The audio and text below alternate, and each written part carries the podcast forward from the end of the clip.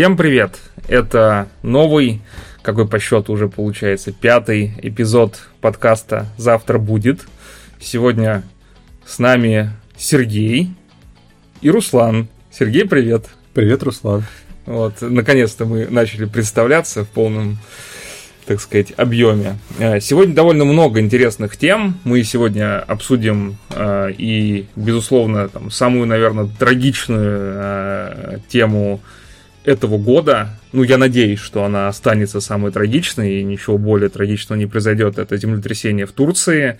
Но и будут более оптимистичные темы, всякие истории из жизни больших компаний, когда они блокируют своих э, клиентов э, или когда они попадают в очень тупые ситуации, из которых не знают, как выбраться. Э, ну и еще обсудим э, тему, связанную со здоровьем, потому что в нашем 35-летнем возрасте кажется, что эта тема уже должна быть достаточно частой на слуху, и нужно об этом задумываться, ну, если не каждый день, то хотя бы через день. Так что, собственно, такие темы. Расскажи сначала, как у тебя неделя прошла. Что-то новенькое, может быть, что-то интересного, может быть, с тобой произошло. Э, ты что-то еще делал, кроме того, что работал? Да, конечно, много чего делал, но не та, ничего такого, о чем было бы интересно нашим слушателям послушать. Я помню, раньше тоже все время, знаешь, типа садился, а что такого интересного произошло за неделю, о чем можно там в подкасте рассказать. А, и все время думаешь, да ну ни хрена, ни хрена же не происходит в жизни, все одно и то же, целый, каждый день делаешь одно и то же, ничего нового не происходит. А потом себя на мысли ловишь, а что если я каждый раз, когда мне в голову будут приходить какие-то мысли, идеи, буду их записывать? А, ну вот абсолютно тупой эксперимент. Тебе приходит в голову мысль типа, хм, прикольно. Ну, там что-то произошло, такой, хм, прикольно, об этом можно было бы рассказать. И если ты это не запишешь, ты об этом забудешь. А, а можно же записать куда-нибудь. А, и потом такой, о, прикольно, я готов в этом рассказать. Вот, собственно.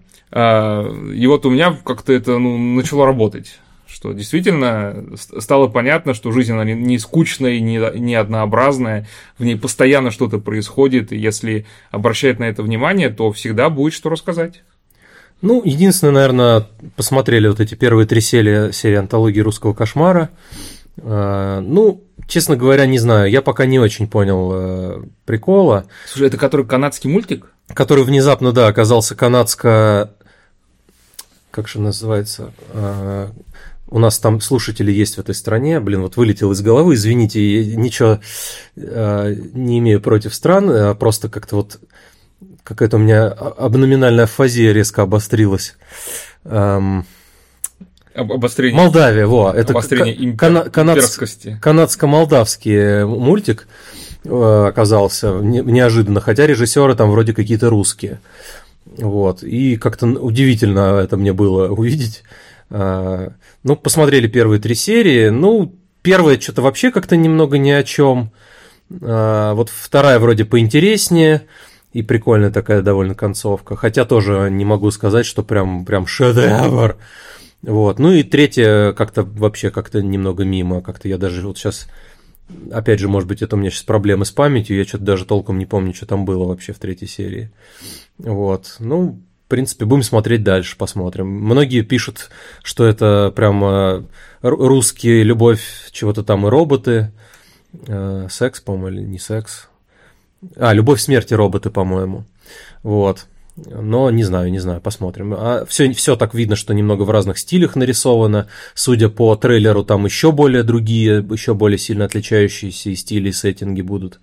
Вот, но посмотрим. На самом деле, э, единственное, по большому счету, к чему меня немного вся эта история подтолкнула, попробовать почитать э, эти рассказы, там, по которым сняты эти, или там, не знаю, нарисованы эти мультики. А саму «Любовь, смерти роботы», наверное, тоже стоит посмотреть или почитать? Что Ой, это такое? Ты, я не знаю, что-то я, у меня девушка смотрела, я так краем глаза некоторые серии видел, ну, что-то не знаю, наверное, себя прям заставлять придется. Потому что что-то мне вот такое не очень нравится, как это выглядело. Вот. Хотя в некоторых там видел, что прям графика какая-то такая крутая. нарисовано там хорошо, это с талантом. Вот. Ну, еще у нас тут, а, как-то у меня за эту неделю несколько, пару-тройку раз возникало, вот, вот несколько было а, схожих историй, почему-то вот повторялось несколько раз с разными людьми, похожие какие-то сценарии и разговоры. Вот сегодня буквально повторился, повторился сценарий про знакомых там или друзей, с которыми давно не общаешься, и есть какая-то там необходимость или Э, ну, типа, что ли, ну, не то, что прям необходимость, но как какой-то сценарий, по которому можно, было бы неплохо там э, пообщаться с этими людьми. Вот. И как-то вот два раза у меня за неделю была такая история, что типа, ну а что ты там написал бы, там спросил, да как-то типа неудобно, а, типа вроде давно не общались, а я тут типа что-то буду писать, вот если кому-то будет интересно, как вот э, вы относитесь, напишите где-нибудь там в чатике или в комментариях, а, вот такой сценарий, что вот у вас был какой-то приятель там, вы с ним, ну, не поссорились, ничего, то есть просто как-то а, там возможность пропала или там интерес или еще что-то, то есть просто несколько лет, э, на несколько лет перестали общаться. И там либо вам ему нужно написать, Э, либо он вам вдруг написал, а, понятное дело, что если он написал и начал там сразу что-то с вас спросить, э, что-то там требовать, не знаю, денег в долг или там помощь какую-то от вас просить, наверное, это будет неприятно, что типа человек про вас вспомнил только ему, когда ему что-то понадобилось. Но будет ли вам приятно или со своей стороны считаете ли вы нормальным типа кому-то написать и просто поинтересоваться, как он там поживает, там просто спросить, как дела, там, не знаю, ну, какой-то такой простой непринужденный разговор, ну, максимум может быть э, какой-то несложный вопрос спросить, там, по его профессии, например. Не то, что там, типа, расскажи мне, там, не знаю, как программу написать, или у меня там не работает, что-то помоги мне исправить, а просто какой-то такой общий вопрос задать, там, например, как в первом случае э, зашла у нас там, э, зашел у нас разговор, насколько там сильно напрягают дворников, например, типа там, вот ты там э, в том углу двора там что-нибудь не домел, то есть, ну, у нас э, зашел разговор. Если такой э, сержант-дворник, который ходит и такой, так, рядовой дворник, ты не домел в том углу двора. Не, ну у нас был какой-то разговор по поводу того, насколько там начальников или не начальников э, вышестоящие там напрягают. Вот, и как в случае с какими-то совсем низовыми такими э, должностями, когда там э, человек и так э, копейки какие-то платят, и требует ли что-то с него за это еще. То есть будут ли там ему вставлять какие-нибудь там, не знаю, э, люли, там, э, ругать как-то, если он что-то где-то накосячил, или, типа, просто такой человек может развернуться и уйти и скажет, идите нафиг, я там за такие копейки и так э, где угодно работу найду, вы еще вы мне тут будете, типа, это, докапываться.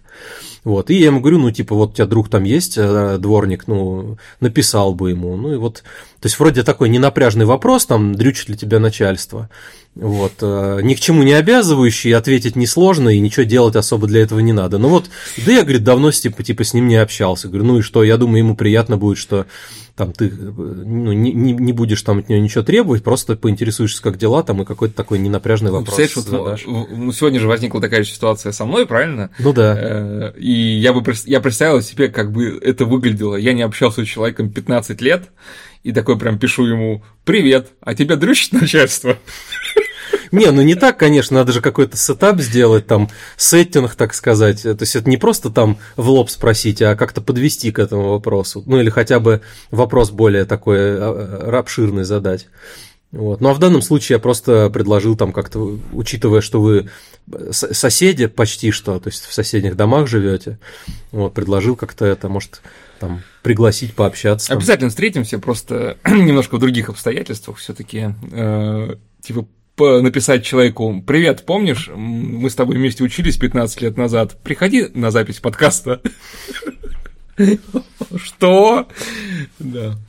Э, хотя формально, конечно, мы с ним чуть-чуть переписывались буквально недавно, да, когда в прошлый раз планировали встречу. Ну, я надеюсь, что Сергей, э, так как, грубо говоря, Сергей является общим другом да, ты и с ним общаешься, я так понимаю, более-менее постоянно, и со мной тоже, то все-таки ты возьмешь в свои руки организацию этой встречи. Ну, можно у него, например, встретиться. Он один живет. Так, давай, чтобы мы про печальные ноты начали. Хотя многим людям, наверное, нравится жить одним. Это как я сейчас смотрю сериал «Фарго», э, где там в первом сезоне, да, там у человека... Ну, человек лишился там родственников, стал жить один и прям кайфовать начал. Вот, но правда, их убил. Ну, ладно, это не об этом речь. Э, ну что же, э, я предлагаю тогда потихонечку переходить э, к первой теме. Она как раз будет не такой веселой, и мы обсудим землетрясение.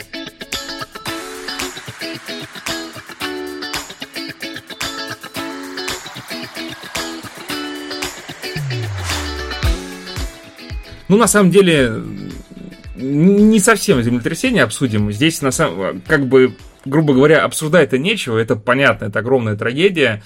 Э, мне кажется, ну, как я в самом начале сказал, это что-то немыслимое, да, то есть, ну, невозможно человеческим разумом э, это помыслить, да, когда ты смотришь какие-то сводки э, там, с полей, да, то, что сейчас происходит между Россией и Украиной, и видишь какие-то цифры, что там там кто-то погиб, здесь кто-то погиб, ты такой год там, там 50 человек, там 1000 человек за год, там 10, ну, неважно, не буду называть цифры, чтобы мне не, сказали, не докопались не сказали, что я тут какие-то говорю эти э, инсинуа- инсинуации дискредитирующие, но какие-то большие цифры. А, а тут хоп, и за один день 40 тысяч человек, и ты такой, вау, вау, то есть получается, это как бы, ну, в каком-то смысле обесценивает, да, более мелкие жертвы, что такое возможно, что за один день э, возникает ситуация, которая уносит жизней там больше, чем не знаю, год, да, там, каких-то там, каких-то военных действий, ну, или там, сопоставимо, неважно, какое-то большое количество жизней за один день. Э, и это, конечно, ну, лично меня произвело неизгладимое впечатление. Я, конечно, помню, что там где-то в Индонезии еще 20 лет назад какое-то цунами было, где 200 тысяч человек унесло. Но это что-то из детства, какие-то воспоминания, ну, как, ну, это действительно из детства, да, то есть я помню, это там какие-то, может, начало 2000-х, либо конец 90-х было, то есть я помню, что был ребенком, и по новостям э, это слышал, ну, и для меня это, ну, не выглядело чем-то близким, да, а сейчас Турция лично для меня выглядит уже чем-то близким, потому что в прошлом году мне удалось там два месяца пожить, э, там немножко понять менталитет этих людей. Ну, конечно, очень в таком приближенном смысле. Не больше двух месяцев. Ты, по-моему, в том же году еще и отдыхать туда ездил или нет? Ну, ну, отдых я не считаю жизнью в Турции. Но в сумме-то... Э, э, нет, это все равно, что сказать, что я там как мы сегодня с тобой до подкаста обсуждали, э, летел через Баку и, находясь в транзитной зоне, э, как бы можно сказать, что я побывал э, в Баку. Ну, не совсем, это неправда. Да? Я был в транзитной зоне, и нельзя сказать, что я там как-то к чему-то приблизился.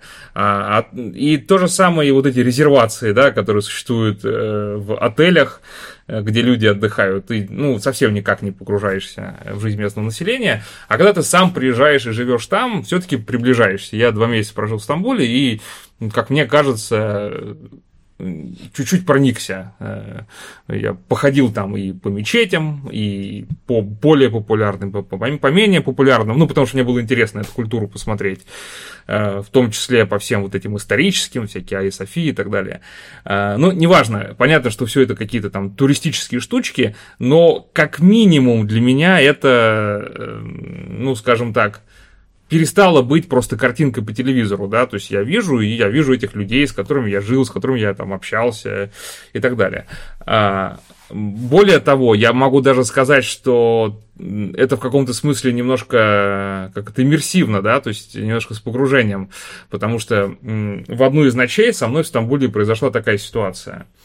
А, значит, во-первых, к нам пришли за несколько дней до этого уведомления на телефоны просто в виде пуш всплывающих уведомлений от сотового оператора с каким-то странным текстом. Мы эти уведомления загнали в переводчик, ну, я и ребята, с кем я там был в Стамбуле, и оказалось, что это предупреждение о возможном землетрясении. Причем это предупреждение было, ну, как будто типа учебная тревога, вот так. То есть не в смысле, что мы предупреждаем, что скоро будет землетрясение, а в смысле, что э, это сообщение, которым мы тренируем оповещения, связанные с землетрясениями, да, типа тест такой. Ну и все, типа, о, нифига себе, вот какие здесь людей проблемы. А, а потом проходит несколько дней, ну, я просыпаюсь утром, иду на завтрак, встречаю своих э, коллег, и они какие-то, знаешь, ошарашенные. И говорят, Руслан, у тебя все в порядке? Я говорю, да, все в порядке. И понимаю, что они ночью пережили что-то, что я не пережил. А, и оказалось, что они проснулись ночью от того, что трясет в отеле. А я, я спал. Я так глубоко спал, что я проспал землетрясение. Вот. А они, они проснулись, э, то есть они ощутили тряску, они, грубо говоря, поняли, что ну, как-то земля не стоит под ногами вот так вот, э, как стояла раньше. И прям струхнули. Э, и на утро они мне это рассказывали и сказали, что прям они ощутили какую-то, знаешь, беспомощность. Да, это было совсем чуть-чуть, не, не, не долго по времени, там, может быть, несколько секунд, но это их разбудило, и они это почувствовали. Я как-то, знаешь, ну, не, нельзя сказать, поржал, ну, типа такой, ну, блин, а я спал, да, что, ну, вот, ребята, я спал, как бы не ощутил, поэтому не, не могу прочувствовать то, чего вы прочувствовали.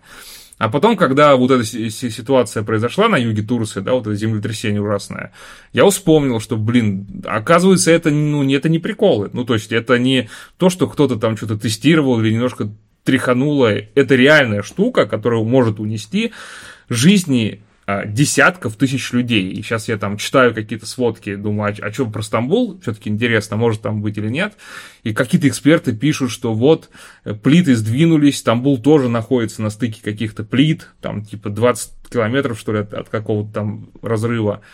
И типа, что вероятность землетрясения в Стамбуле повысилась с 60% до 80 магнитуды 7 баллов. То есть ты читаешь такой, охренеть. Вот это да. Ну, то есть я же мог там находиться в этот момент, или я буду там находиться в какой-то момент, и это произойдет. А как же то, что Стамбул является, там, не знаю, исторической такой вот меккой, и что там все это может быть разрушено, ну, та, а там же живет сколько, миллионов 15 человек, а сколько из них тогда может погибнуть? Короче, ну, прям как-то читаешь это все и кажется чем-то ужасным. Ты когда-нибудь переживал э, землетрясение или, может быть, знакомые, которые переживали его? Ну, прям совсем нет. А, единственное, я вот не помню, когда это было. Где-то когда-то было очень сильное землетрясение, и настолько сильно и настолько относительно недалеко нас, что даже до Воронежа какие-то волны слабые доходили. Вот, и мне рассказывала бабушка, что у них э, в серванте посуда дребезжала. Вот, но это, в принципе, я так понял, что плюс-минус единственное, что было. Где-то, по-моему, на, на каком-то тогда еще таком, то ли соцлагере, где-то в стране соцлагеря какое-то сильное землетрясение было. Вот. А, а так в Советском Союзе же было очень сильное землетрясение в Спитаке, по-моему, в Армении. Вот, тоже да, там... да, даже, даже фильм есть на этот посвященный, я смотрел. Вот, поэтому сам, сам я, по-моему, никогда не ощущал на себе землетрясение. Наверное, слава богу. Вот. От, отчасти, конечно, было бы, может быть, интересный опыт, но, наверное, такой опыт никому не пожелаешь. Вот. Хотя какое-то небольшое, наверное, было бы это интересно. Вот. Ну, опять же, ну, а что интересного? Опасно, блин, и страшно, но что в этом прям такого интересного было бы, не знаю. Единственное, может быть, это было бы полезно на случай чего, то есть, чтобы уже, зара... чтобы уже знать, что это такое и что нужно какие-то меры предпринимать, а не просто там стоять и офигевать, и не знать, что делать, и паниковать. Да, как-то с детства нас ну, не приучали каким-то действиям на, на случай землетрясения. Да я даже скажу, вообще никаким действиям на случай чего нас не, не, не, не обучали. Не, почему? В школе же были всякие ОБЖ, и там и про землетрясение в том числе вкратце говорилось. Но просто у нас не сейсмоактивный регион, то есть, ну, у нас это не, не то чтобы редкость, у нас, в принципе, не может быть, я так понял, никаких землетрясений, разве что вот какая-то там слабая волна откуда-то докатится, если очень сильное где-то будет землетрясение. То есть, обычно, я так понимаю, серьезное землетрясение бывает вот именно на стыках плит, да? Ну, где-то, да, есть сейсмоактивные там регионы, в которых там где-то находятся, да, поблизости эти плиты тектонические, или как они там называются. Там, я так понимаю, есть э, какой-то отдельный отдельная история, связанная с тем, что можно ли предсказать все это, с какой точностью и так далее. И вот я там последнее, что слышал, по-моему, в Италии где-то было землетрясение, и даже судили сейсмологов, которые успокаивали население и говорили, что ничего страшного не произойдет. А потом произошло землетрясение тоже какой-то большой магнитудой, погибли люди, и этих сейсмологов посадили в тюрьму. То есть вплоть до такого. Наверное, единственное, что хочется сказать, э, что достаточно показательно, после этого землетрясения начали смотреть, а почему в одних регионах здания разрушились, а в других не разрушились. Э, и нашли довольно любопытную ситуацию, что есть город на юге, называется Эрзин, или Эрзин. Он тоже пережил землетрясение, причем соседний рядом с ним город в нескольких километрах был полностью разрушен. А в этом городе, хотя он тоже был рядом э, с эпицентром землетрясения, не было разрушено э, полностью ни одного здания. Ну, ладно, здание, ни один человек не пострадал. Ну, не погиб, точнее. Не, давай правильно сказать. Ни один человек не погиб, и ни одно здание не рухнуло. Вот так. Понятно, что там могут быть трещины, понятно, что кто мог пострадать, но по сравнению с тем, что было в соседнем городе, где там практически 100% фонда было разрушено, да, и огромное количество людей пострадало, там 2000 человек в соседнем городке, точнее, погибло. Э, это кажется чудом. Ну, то есть, это какое-то чудо. Э, не знаю, вот что, что могло произойти, э, что у тебя вокруг все рушится, а один город стоит. И наверное, там появятся какие-то религиозные течения, которые скажут, что это какое-то чудо, да, там Аллах, Бог, кто-то там спас этот город, но на самом деле чудо, оно рукотворное, и это отличный пример Э, того, что такое коррупция, да, который показывает, что такое коррупция. Э, прям я даже подумал на эту тему, а, о том, что я, наверное, на всю жизнь даже запомню этот пример, чтобы когда меня кто-нибудь спросит, что такое коррупция, я бы про него рассказал.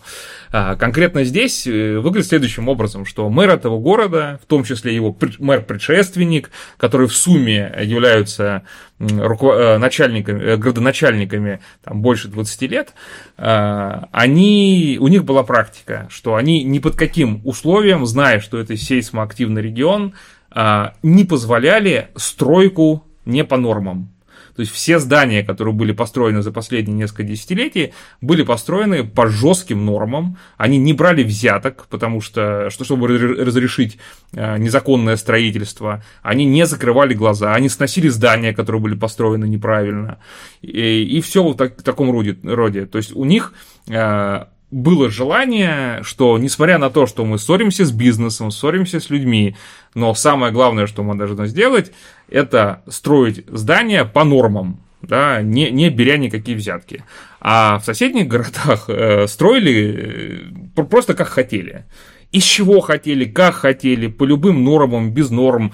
Э, и правительство Эрдогана за последние, за последние там, 20 лет, как он у власти, э, они не просто закрывали на это глаза, они еще и амнистию устраивали. Строительная амнистия. Типа, вот вы построили из говна и палок, ну, Эрдоган вам простит. Главное, голосуйте за Эрдогана, вам все будет прощено, все легализуем, любые постройки.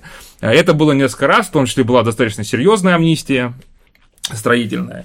Но а в этом городе Эрзин, да, это все было не нужно, все эти амнистии, потому что реально строили правильно, вот как нужно.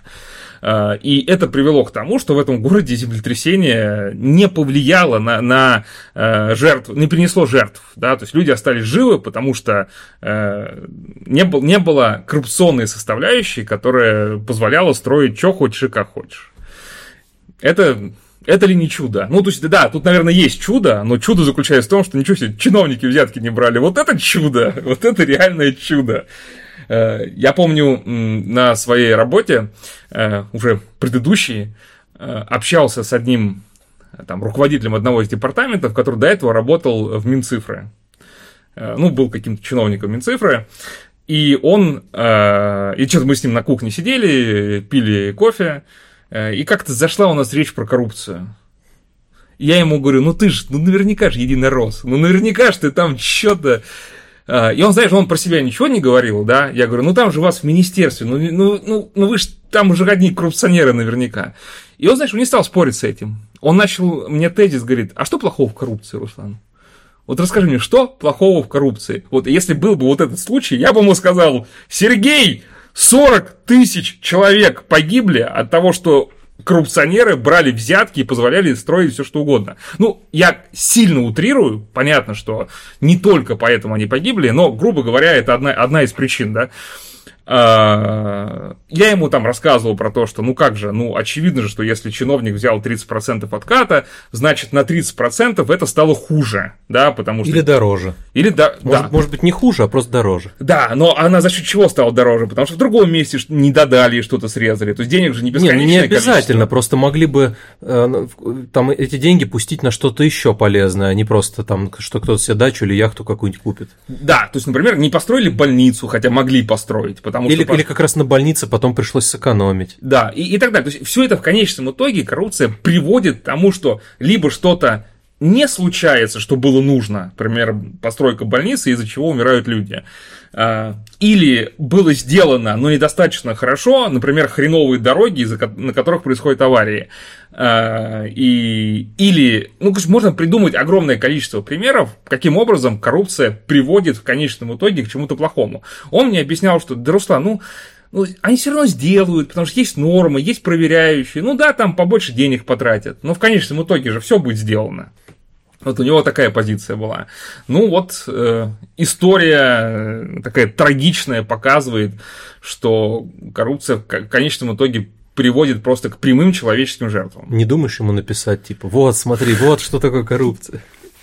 Не знаю. Нет, не думаю. Я думаю, что люди всегда психика человека устроена таким образом, что он ищет себе оправдания. А, никто про себя не думает, что он плохой человек. А, никто не будет думать, что я злодей, который делает плохие дела, и я этим горжусь, и пусть другие страдают. Нет, все себе ищут оправдания. Да ж, ну а что, а на что я мог повлиять?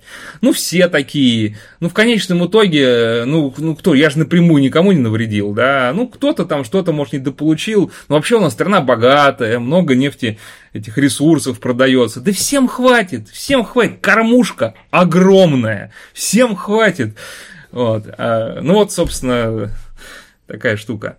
А, не знаю, что, если переводить немножко в плоскость политики, хотя подкаст у нас не политический, что Эрдоган будет с этим делать? Он сейчас, так понимаю, ездит по городам и рассказывает, давайте не придавайте этому политическое значение, это большая трагедия.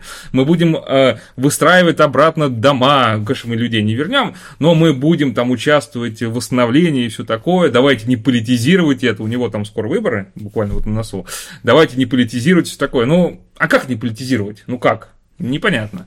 Посмотрим. Конечно, другая страна, им виднее, кого выберут, того выберут, э, но штука показательная.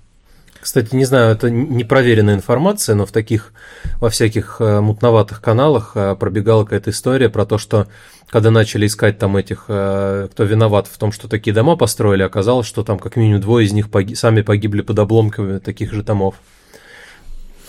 Угу.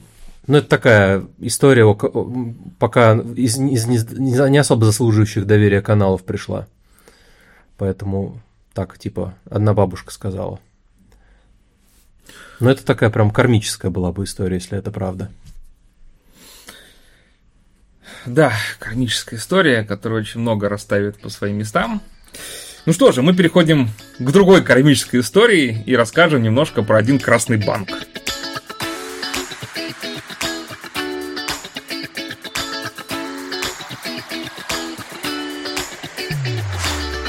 Мы расскажем про небольшую историю, которая э, связана с одним, э, как я уже сказал, красным банком. Э, это банк МТС. Это что мы виляем вокруг да около? Это банк МТС. Он красный. Наверное, потому что у них... Есть Альфа-банк еще. Да, вот, все. Окей, чтобы не подумали про Альфа-банк, мы скажем про это, это банк МТС.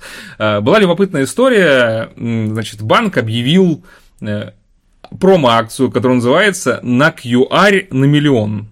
А, чтобы, чтобы вы подумали, что значит на QR. Вот человеку подойдет и скажет, на QR. Что? Это как-то с Nokia связано.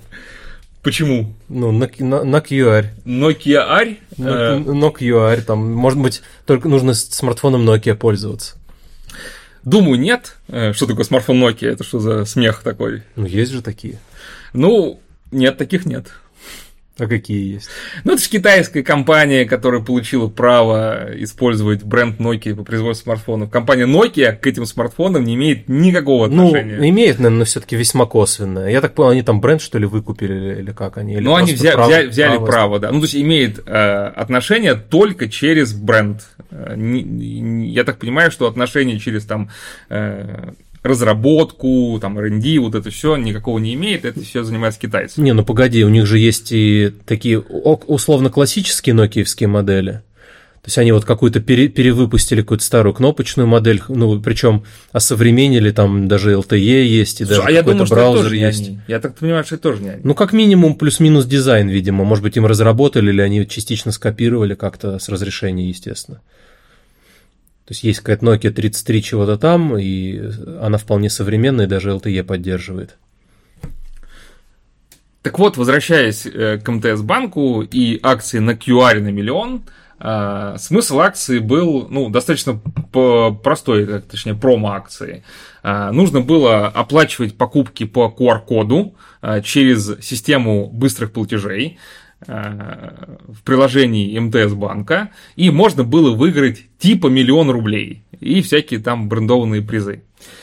Э, она уже закончилась, поэтому это не реклама этой акции, да, это рассказ про нее. Э, и один мужик решил, что, ну, как это, мы можем обмануть любую систему. И для того, чтобы к нему не было никаких претензий, он написал в техподдержку банка и сказал, а если я буду там э, делать покупки маленькими платежами, типа там, не знаю, каждую, э, каждую баночку там или каждую жвачку буду оплачивать отдельно, или буду переводить деньги там, кому-то через QR-код, это будет считаться э, участием в акции, да, и подпадать э, под отдельные, так сказать, транзакции. Ему ответили, что да, будет, вы можете так делать. Он такой, ну что же, как говорится, Нургалиев разрешил. И попер бобер. А, у него довольно подробно, со всеми скриншотами, это его участие в этой акции было расписано, и что с ним дальше произошло э, на сайте vc.ru, но он удалил, да, то есть э, есть раздел «Приемная», где приходят люди и жалуются на то, как с ними несправедливо поступили разные компании. То есть уже не висит? Да, уже не виси. Ты, эм, статья удалена, этот материал был удален по просьбе автора. Еще а, и аккаунт, аккаунт заморожен. да. Плюс, плюс, аккаунт заморожен плюс 298. Да, там... Где минус 298 должно было быть? Градусов? Ну, наверное. Это слишком мало. А, остались все комментарии к этой статье. Ну, сама статья, она была непосредственно удалена. Но я примерно помню ее содержание. А, смысл заключается в том, что он такой, ну, окей, хорошо. А, раз мне разрешили, значит, я буду делать. И дальше сделал несколько тысяч транзакций э, путем э, перевода очень мелких сумм на адрес своего, ну не своего, а на адрес не брокера, а кто ставки на спорт, как это называется? Букмекер. Бук, о, букмекерской какой-то конторы онлайн. Э, там была возможность пополнять счет через QR, бесплатно, без комиссии. И он такой, опа, хорошо. И по 10 рублей начал туда, туда гонять. Э, огромное количество этих транзакций. То есть мужик сидел неделю и не занимался больше ничем, кроме как сканировал QR-коды и отправлял туда, э, собственно, вот эти деньги. А так как это был счет букмекерский, он позволял деньги обратно вывести. Поэтому он просто одни и те же деньги гонял по кругу. То есть переводил туда, выводил, переводил туда, выводил, когда сумма какая-то накопится. И этим он занимался целую неделю, просто каждый день делая одно и то же. Куар, куар, куар, куар, куар, куар. Вывел опять. Самая большая его покупка за все это время была это пачка чая которую он купил в супермаркете. Он, даже приходя в супермаркет, он набирал корзину товаров, После этого он каждый товар пробивал отдельно, платил за него с помощью QR-кода. И вот в сумме за все эти тысячи транзакций самая дорогая была этот чай, который он купил за 300 рублей. Видимо, там какая-то большая упаковка.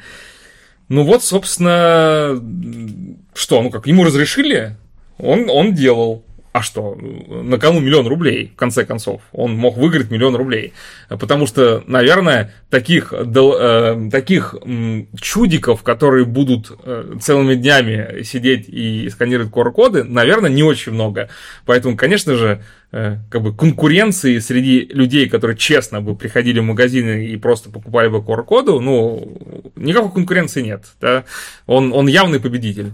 Но почему-то вместо того, чтобы отдать ему миллион рублей и сказать, какой молодец, накюарил больше всех, МТС Банк просто заблокировал его счет за подозрительной активности. И, и, и лишил возможности участия в акции, сказал, что ваше участие аннулируется, счет заблокирован. Спасибо, расходимся.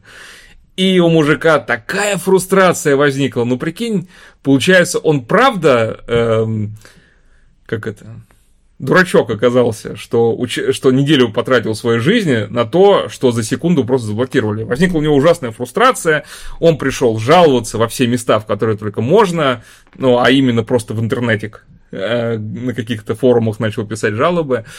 Э, ну вот, собственно, такая вот история.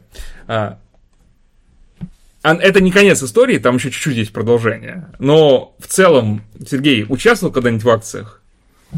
Ну, в каких-то, наверное, да, но как-то мне не особо сильно везет. Вот. Ну, а ты честно пытался принимать участие? Или ты придумывал схемы, которые позволят увеличить твой, твой шанс на выигрыш? Ну, наверное, можно сказать, что и так, и так было. Вот, то есть мы, у нас у местной а, сети фастфуда такой, ну, она не мелкая, конечно, она тут и не совсем уже местная, она уже на соседние регионы распространилась. Вот, и там была акция, нужно было, там за какие-то покупки на определенную сумму давали магнитики. И нужно было набрать там какое-то минимальное количество магнитиков и на их фоне сфотографироваться, ну, грубо говоря, там на, на, на этот, э, налепить их там на холодильник и с, на их фоне сфоткаться и прислать там на специальный сайт. Вот. Ну и мы набрали это нужное количество магнитиков, и там а, с разных ракурсов на несколько разных холодильников с одними и теми же магнитиками нафоткались, и несколько разных людей, по сути, одни и те же магнитики отправило. Вот. Ну, в итоге мы один, вы, один из наших, а, одна из наших фотографий выиграла, по-моему, моя как раз. Вот. Но мы там кружку выиграли с, так, такой типа просто белая кружка обычная, но к ней типа в комплекте шел такой а шарфик на, пугов, на пуговице с логотипом этой э, фастфудальни. Вот. Ну и вот мы такую одну кружечку выиграли. Хотя там были и более интересные подарки и призы. Вот. Но это, наверное, один из немногих случаев, когда я действительно что-то выиграл. Вот. Ну а так, если я где-то пытался участвовать, то вполне себе честно и без всяких там накруток. Ну, правда, в большинстве случаев то, где я пытался участвовать, оно и не предполагало каких-то накруток, то есть нужно было там какие-нибудь крышечки собрать от Кока-Колы, потом их обменять. Вот. Но я пару раз в это ввязался, и в итоге к моменту, когда я набирал нужное количество крышечек, в нашем регионе заканчивались внезапно сразу те подарки, которые хотел получить. Вот, я, по-моему, этого медведя плюшевого кока-кольного хотел. И второй раз что-то еще. И сразу же резко оказывалось, что надо ехать в соседний регион, э, чтобы забрать, и смысла в этом особо никакого нет. Поэтому я отчасти зарекся в этом всем участвовать. Вот. Ну а потом, когда все эти компании открыли для себя всякие там наборы стикеров э, ненужные, то обычно, что, где бы ты ни пытался принимать участие в каких розыгрышах, ты только набор этих стикеров и выиграешь, скорее всего. Ну, они, они их вообще просто так всем за каждый код выдают. Вот. Ну, иногда бывает там под настроение, если я, в принципе, и так пользуюсь каким, какой-нибудь маркой, каким-то товаром, то почему бы и не поучаствовать? Угу. Я иногда участвую в акциях, но в, бо- в большинстве случаев ситуации, когда я гарантированно смогу победить. Ну, например, если есть условия, что типа сделай то-то и получишь что-то. Ну, не в смысле, что а, если ты окажешься тем, кто сделал это лучше всего. Нет, просто сделай то-то, получишь что-то. Ну вот крышечки собери, например, да. и, и обменяй там нужное количество крышечек да, на какой-то видишь, подарок. это м, привязано к каким-то материальным активам, да. А, я вот, например, участвовал, э, когда, наверное, в прошлом году, да, в прошлом году, в акции брокера открытие, который сказал, что купи такие-то.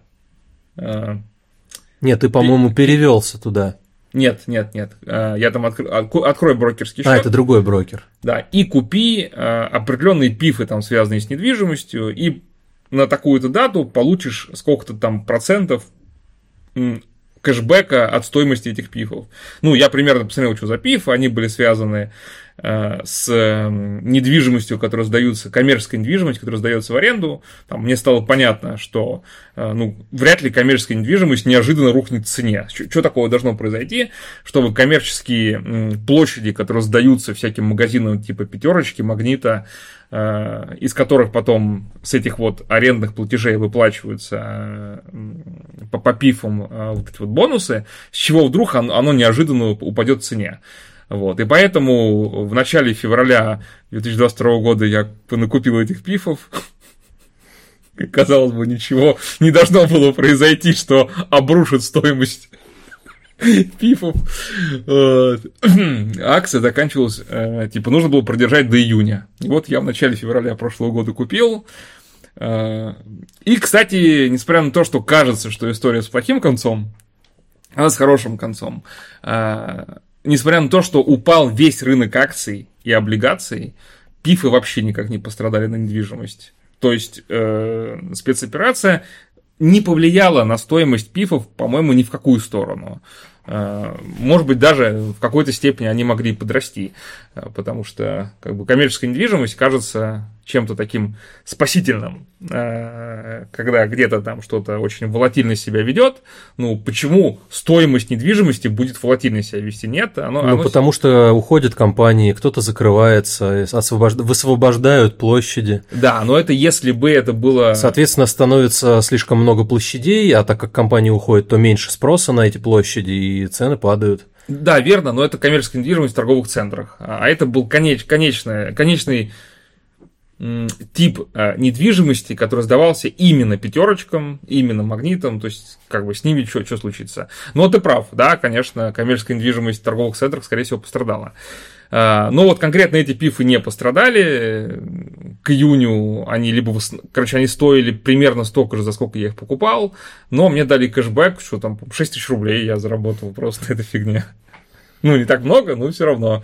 Просто так. Еще ты, кстати, в одной акции участвовал, не знаю, правда, чем кончилось, связанной с брокером, за переход к конкретному брокеру по по реферальной ссылке тоже там какие-то вам плюшки должны полетать. Это оно и есть, только там был не переход, там было открытие счета и участие в этой акции. Не, БК, БКС, по-моему, или кто там? Не, а, там тоже был не переход, там просто открытие счета по, mm. по реферальной ссылке. Слушай, не помню, чем закончилось, честно. Ты мне сейчас сказал, и я что-то теперь задумался на эту тему. Надо, посмотреть. Там что-то должны были дать. Ну, там не так много. Но надо посмотреть, да. Не, а вот в таки, такой фигне можно поучаствовать, которая там теоретически, с точки зрения оценки рисков, не, не сильно что-то влияет. Но э, в любом случае мужик поучаствовал, МТС банк заблокировал его счет. Э, на жалобу банк ответил следующее, что Наши коллеги верно проинформировали вас по условиям акции на QR на миллион. Вы уточняли, можете ли вы совершать покупку частями, и были проинформированы, что таких ограничений в условиях акции нет. Однако, банк, выпустивший карту, то есть, собственно, он и есть, вправе приостановить ее использование, если операции по ней кажутся подозрительными и вызывают у банка сомнения. Что и произошло в вашем случае. Это делается для предотвращения возможного ущерба клиенту или банку. При данных обстоятельствах действия банка регулируется законом. Рекомендуем обратиться в офис банка для закрытия счетов и получения остатка денежных средств. Это какое-то издевательство. То есть банк отвечает, что э, в акции э, проблема не в участии вас в, акции таким странным способом, а проблема в том, что банк в принципе посчитал ваше поведение, связанное с этой картой, каким-то подозрительным. И когда клиент ответил, нет, ни хрена не подозрительно, это делал я, вот все документы о том, что это делал я, это никакие не мошеннические действия, это не подозрительные действия, не надо мне нет кого защищать, потому что это делал я. Банк сказал, нет, это все равно подозрительно, закрываем все ваши счета, типа до свидания. Не, погоди, ну, тут же еще не только подозрительно, а то, что действия, которые могут нанести ущерб банку. То есть, если бы он победил в этой акции, он бы нанес ущерб банку на целый миллион. Ему пришлось бы выплачивать же. Но это же не ущерб банку. Банк же сам принял решение, что это он, о, о проведении этой акции. То есть банк готов был выплатить деньги. Наверное. А откуда ты знаешь? Может, не готов был? Может, они готовы были выплатить э, своему директору, например, там, или сами себе этот миллион. Типа, ну, извините, никто не выиграл. Ну да, мы оставляем их Есть себе. в комментариях как раз предположение, что якобы победитель был определен еще до начала акции. Но опять же, ну кто это знает? Непонятно. Хотя было бы любопытно узнать, кто победил в итоге. Да. А я не знаю, опубликовали уже, там вроде не, до конца января эта акция была. Не, не видел. А, люди вспоминают еще похожую ситуацию со всякими такими подозрительными, назовем так, действиями с Тинькофф, банк, Тинькофф банком, э, когда он списал какие-то миллионы рублей у людей, которых он посчитал, что они незаконно, недобросовестно обогатились. Э, когда в момент, когда была огромная волатильность валюты, э, в Тинькофф банке оказалась такая дырка, что можно было покупать одну валюту, менять на другую валюту, заново продавать и остаток себе оставлять. Вот, так как э, курс валюты оказался вот в этом месте несбалансированным. Можно было купить там доллары по одной цене, а меняя их, например, на фунты, да, получить разницу, которую потом обратно продать и оставить себе деньги. И они прогнали много-много миллионов через эту дырку, и вот этот остаток получился прям существенный. То есть люди обогатились на этом. Э, на что, что Тинькофф банк сказал, что типа, ну как это прямой ущерб банку, вы воспользовались э, уязвимостью, которая возникла из-за этой волатильности э, в системе банка, да, ведь банк же априори должен получать проценты с этих э, сделок, а не выплачивать вам э, деньги, да, то есть вы, вы выиграли в казино, как это возможно? Вас нужно как бы устранить, да? Не, ну не совсем, то есть все-таки тут такая немножко серая история, потому что, ну, я думаю, большинство людей явно понимали, что они что-то не очень законное, скорее всего, делают. По какому закону? Знаешь, как нет такого закона. Есть такой закон, что Ну, ладно, не по, ладно, не то чтобы не по закону, что они явно пользуются какой-то ошибкой в системе. То есть, ну, это явно же понятно, что. А это... есть закон, который запрещает пользоваться ошибками в системе? Ну, вот тут не знаю. Короче, я поэтому и говорю, что это не никто из них не прав. Тут какая-то немного серая история. Да, банк пытался это подтянуть под статью Гражданского кодекса о необоснованном обогащении. Вот так.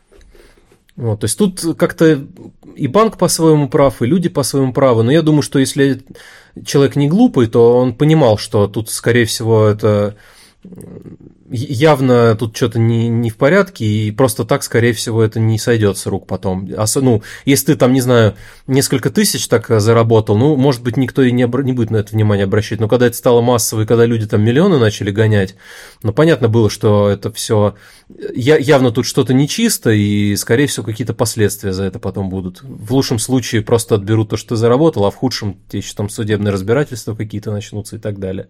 То есть это примерно та же история, как, не знаю, там банкомат заглючил, и он начал выплевывать э, пачки денег, ну и вот э, что в такой ситуации делать? То есть пер, первая же мысль, конечно, нахапать денег и убежать. Ты же э, там просто пришел в банк, ты ни картой, ничем не пользовался, но, блин, с другой стороны, это тоже незаконное обогащение. Там Нет, тебя... это даже при, прямая ситуация. Ты засунул э, в банк, в банкомат свою карту, сказал, выдай мне тысячу рублей, а он выдал миллион ну, казалось бы, ну ты же не просил, не просил. Ну да. да. Но ты же явно понимаешь, что так не да. должно было быть, да, и это какая-то ошибка, и э, это, не, ну, это, это не дает, ну, вернее, как, э, если ты этим воспользуешься, то, скорее всего, какой-то может, может быть какая-то ответственность. В лучшем случае тебя просто попро- заставят деньги эти вернуть. Но может быть и какой... То есть тут примерно, мне кажется, похожая история. То есть, если ты не совсем дурачок, то ты явно понимаешь, что рано или поздно э, из-за этого, скорее всего, будут какие-то проблемы. И явно это не задумано так, и тут какая-то есть проблема, какая-то ошибка. И многие явно понимали и писали в техподдержку. Но тут уже, конечно, вопрос к техподдержке, что она какая-то оказалась не э, как сказать, некомпетентная и неправильно, получается, ответила. И как минимум они должны были как-то проэскалировать эту проблему выше и как-то ее это подсветить, так скажем. И, то есть они просто говорят, да, да, все нормально, типа продолжайте нас грабить, условно говоря. Вот, то есть тут, тут э, такая довольно серая история. Но здесь, здесь э, мне кажется, довольно-таки вполне себе как черно-белая история, и банк не прав, а клиент, хоть и немножко странный, но в целом он прав. То есть, ну, он мало того, что он уточнил, и, получается, техподдержка либо не совсем компетентная была и не предупредила его, что могут быть такие последствия. Хотя, наверное, если бы задуматься, то можно было бы это понять. Вот. И просто банк не ожидал, что такой странный человек попадется, который готов тратить кучу времени и нервов, потому что, ну, явно кассиры в магазинах были не особо довольны тем, что человек приходит и там кучу покупок по одной пробивает и, и, люди в очереди тоже могут быть очень недовольны этим. Ну, я так понял, основная ситуация все-таки была с тем, что он гонял к этому. Ну, все вместе, я так понял. То есть банк, банк не ожидал, и вместо того, чтобы сделать какую-то скидку на это, что типа, ну, мы вроде сами не, не, допро, не допродумали условия там и не, не подумали, что могут быть такие люди, и потом просто его, блин, за свои, проблемы, за свои какие-то косяки наказывать потом. Ну, это как-то, не знаю. То есть он в, в данном случае он не пользовался каким-то багом, он вполне правильно, ну, вернее, вполне соответственно условиям все делал. Единственное, конечно, немножко серый момент, то, что он э, гонял деньги просто по кругу туда-сюда, то есть загонял их там на брокеры и обратно выводил. Это единственный, может быть, вариант. Там, я знаю, таким образом химичат, э, у меня тоже, тоже там приятель делился схемой, э, что ты типа эм, Э, он, по-моему, какие-то эти покупал подарочные сертификаты по кредитке, э, потом их обналичивал, а потом товар возвращал. Вот, а этот кэшбэки там или что-то у него все оставались, потому что ну, возврат товара по, по, по подарочному сертификату никак нигде не отображался. То есть ему, по-моему, наличными возвращали просто номинал этого сертификата и все. То есть это не через отмену операции Ему начисляли деньги за покупку подарочного сертификата, кэшбэк. Ну да. Угу.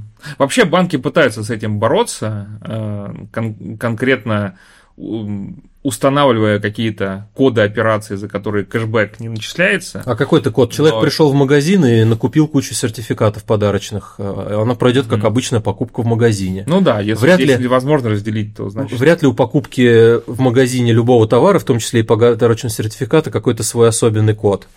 То есть, скорее да, всего, нет, у магазина, нет, наверное, есть свой код. А вот если магазин, у каждого товара в чеке код свой, это вряд ли. Ну, ты видишь, нашим слушателям подал какой-то совет сейчас, как можно заработать. Да. Ну, Но это, опять же, это можно назвать необоснованным обогащением. Но в обычной ситуации это вряд ли будет работать. Там именно какая-то была акция, что то ли именно в этом магазине, то ли что-то там, э, то ли какой-то повышенный кэшбэк был. То есть, ну, в, в обычной ситуации на, на этом много не заработаешь, что кучу геморроя гребешь, ну, заработаешь ты там, я не знаю, рублей 200-300, а геморроя там с этими обналичиваниями сертификатом, потом с возвратом а, явно не окупит ни по времени, ни по чему. А там была именно какая-то фишка, что там то ли повышенный кэшбэк какой-то шел, чуть ли не 20% там, и плюс он много этих сертификатов напокупал и покупал какие-то дорогие товары потом и возвращал. Плюс у него там какие-то еще свои подвязки были в этом магазине. И, э, потому что если обычный человек, наверное, придет кучу товаров возвращать по сертификатам, то его явно, наверное, в чем-то таком заподозрят. Вот. Ну, кстати, на самом деле он потом огреб проблемы э, из-за этого всего. Не с банком, то есть тут все гладко прошло, но потом у него были проблемы с магазином некоторые. Не буду уточнять, но вот человек себе не то чтобы карму, но такое, вернее, карма ему отомстила немного за это все. Да, карма, карма, все, э, как это будет сегодня красной линии нашего подкаста, что кар, карма до всех добирается. Э, конкретно про эти две истории, про Тинькофф Банк, во-первых, клиент, с которого списали 1,3 а, миллиона рублей, то есть миллион триста тысяч, за то, что он необоснованно пользовался вот этой технической ошибкой, Тинькофф банк подал на него в суд, но суд встал на сторону клиента. То есть суд э, постановил, что банк обязан вернуть э, списанные у клиента миллион триста, но это решение, я так понимаю, еще в силу не вступило, а по крайней мере, вот в той статье, которую я читал, было написано, что банк собирается обжаловать, так как якобы суд первой инстанции не разобрался в том, в основном принципе существования банков, что когда банк зарабатывает, это нормально, а когда клиент зарабатывает, это преступление. Суд не разобрался в этом. Ну, кстати, помнишь же, с Тиньковым была еще похожая немного история, а, когда они там постоянно рассылали всем эти договора на кредитные карты, и ты типа должен был со своей стороны подписать и отправить, а, вернее, присылали карту с, комп... с договором, ты типа подписывал и отправлял обратно. И какой-то э, какой чувак э, переделал их договор, э, написал там всякие очень, очень выгодные для себя условия, подписал и отправил им обратно. Они не, повер... не проверили, и, ну, потому что он также все распечатал, то есть полностью сделал копию их договора, но только внес туда свои поправки очень выгодные. Что-то что ли там не то, что он может там любые суммы с этой карты снимать и без всяких процентов, или чуть, чуть ли там не банк ему еще сам должен проценты. И отправил им этот измененный договор. А они, э, в итоге там тот, кто должен был подписать со стороны банка или как-то там проверить и так далее, провести этот договор, он, э, как типичный клиент, который ничего не читает, особенно то, что всяким мелким почерком под звездочкой написано, тоже ничего не прочитал и просто со своей стороны тоже этот договор подписал. Вот. Ну и то есть как ну, для банка как бы выглядело как все стандартно. Послали человеку карту по почте, он э, заключил договор, подписался и прислал обратно экземпляр подписанный. Вот. В итоге потом, когда они, э, он там что-то понапокупал, то ли какие-то деньги огромные снял с этой карты, и когда банк с него начал требовать проценты, типа, а что вы типа не платите это по карте, он говорит, в смысле, а вот видите, вот в договоре написано, что я вам ничего не должен. Вот. Ну и, и пошло судебное разбирательство потом, и ну, не помню, правда, чем кончилось, по-моему, они мирно разошлись. Вот, потому что, ну, реально, вот, пожалуйста, типа, такая фигня. Вот, так, так что тоже была такая забавная история с этим, с Бастеньковым. По поводу МТС банка, там э, еще был большой риск такой, что, собственно, э, клиент заподозрил, что его счет был заблокирован не просто так, да, а конкретно по 115 ФЗ. 115 ФЗ как раз про отмывание денег. И, ну, короче, это э, закон, по которому банки должны мониторить всякие подозрительные операции, которые могут быть связаны с финансированием, там, не знаю, терроризма, экстремизма, отмыванием денег и вот такими вот вещами. И если твой счет Э, банк блокирует э, по 115 ФЗ, потому что подозревает. То есть, грубо говоря, против тебя нет никаких обвинений. Но банк подозревает, что ты террорист и отмываешь деньги. Ну, это, конечно, это звучит дебильно. Но, например, у меня есть друг, который попал в эту ситуацию. Опять же, понятно, что они происходят такие ситуации не каждый день э, там, у человека в жизни, Э, они происходят как раз в кризисные моменты. Там в его ситуации это выглядело следующим образом. Ему в момент, когда началась вот эта вот волатильность, э, и стало понятно, что э, сейчас запретят выдачу долларов, которые у тебя есть на счету, и, собственно, ее ограничили как раз тем, что люди могут получить, по-моему, только 10 тысяч долларов, которые у них на счету есть, на какой-то момент времени. Это как раз было в прошлом марте, апреле у него было, было на счету, ну, я, я уже не помню, там, ну, 5 тысяч долларов. То есть у него лежали на обычном долларовом счете 5 тысяч долларов, которые он до этого купил. Э, зачем ему это было нужно? Э, потому что ему периодически приходилось иметь дело с валютой, э, так как у него есть погрузчики, купленные в Беларуси, и эти погрузчики нужно э, оплачивать за валюту, да, то есть к ним есть какие-то детали, типа аккумуляторов, там еще чего-то.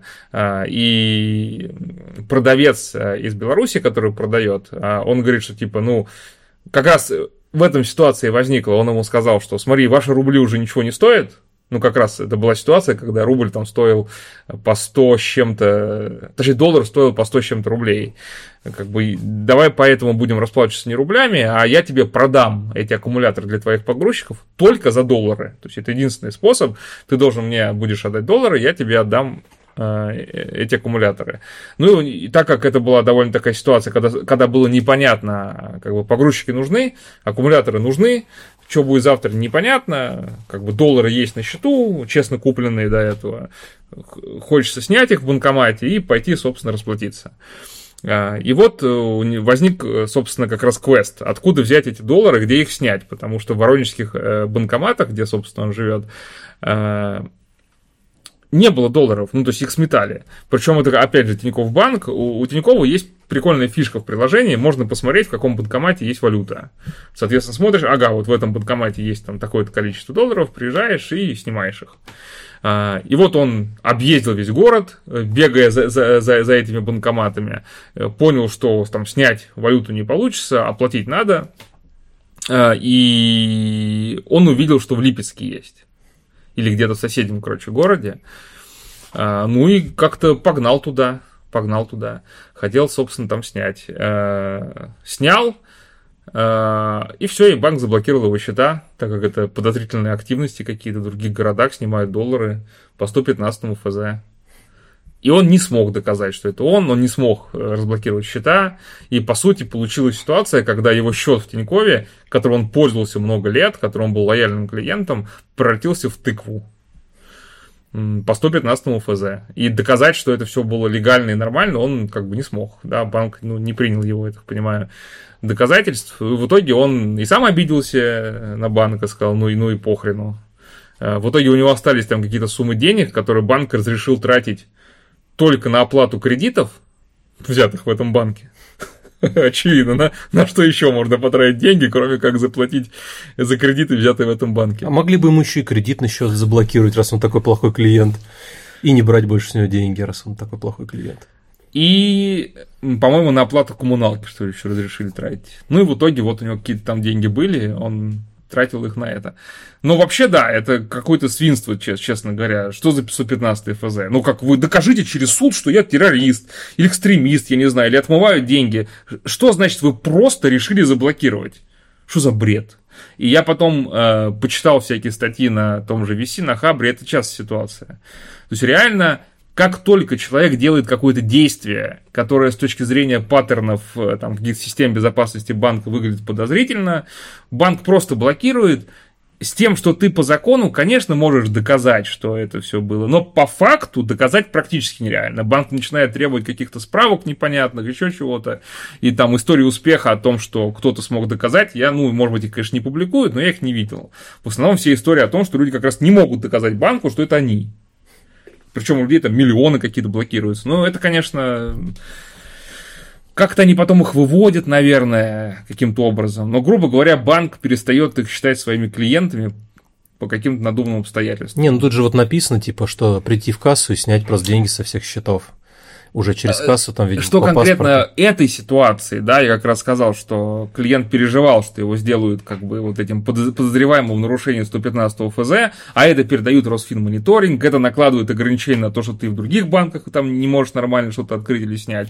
Здесь как раз МТС банк э, сказал, что нет, не по 115 ФЗ он его заблокировал, Э, да, а там по каким-то внутренним алгоритмам, то есть, короче, не предъявили ему вот это вот обвинение по 115 ФЗ, поэтому, я так понял, проблем с тем, что просто прийти в банк и снять денег у него не было. То есть, он не мог пользоваться картами, потому что их заблокировали, новые ему не открывали, но просто деньги забрать э, э, разрешили. Более того, ему еще и, наверное, пиарщики этого банка предложили должность автотестировщика. Типа, чтобы эту энергию неуемную, да, потратить неделю на какую-то фигню, э, да, он мог потратить какое-то русло, за что ему просто зарплату заплатят. Вообще удивительно, да?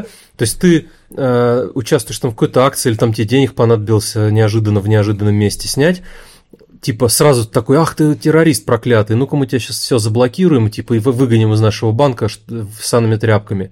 Зато когда у тебя там э, начинают списывать по 999 рублей 99 копеек, э, десятью платежами. Это нормальная операция, каждый день такое бывает, да, вообще.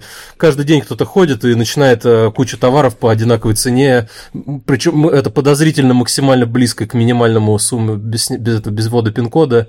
Это нормальная операция, мы не будем никого блокировать. Или когда клиент берет крупный кредит, и все деньги вместе с кредитом со всех счетов переводят на какой-то странный левый безопасный счет, это тоже нормальная операция, каждый день такое бывает. Мы не будем ничего блокировать, отменять переводов. Но если ты, не дай бог, решил снять деньги в другом городе, крупную сумму в долларах, это все подозрительно сразу. Причем свои деньги, блин, честно купленные, честно заработанные. Да, э, да, с банками связываться как, нельзя не связываться, да, потому что зарплату платят на, на банковский счет, необходимо там покупать продукты, еще что-то. Но я начинаю понимать, когда читаю такие истории, тех людей, это, которые всячески пытаются там, пользоваться кэшем, не пользоваться всеми этими карточками, потому что многие банки это просто шулеры, которые которые считают вот именно так, что если они обогащаются на клиенте, это нормально. Если клиент задумал что-то, просто задумал, его необходимо уничтожать, просто блокировать и, и все. Ну что же, я предлагаю переходить к следующей теме. Э, это тоже довольно забавная ситуация, которая возникла с роботакси.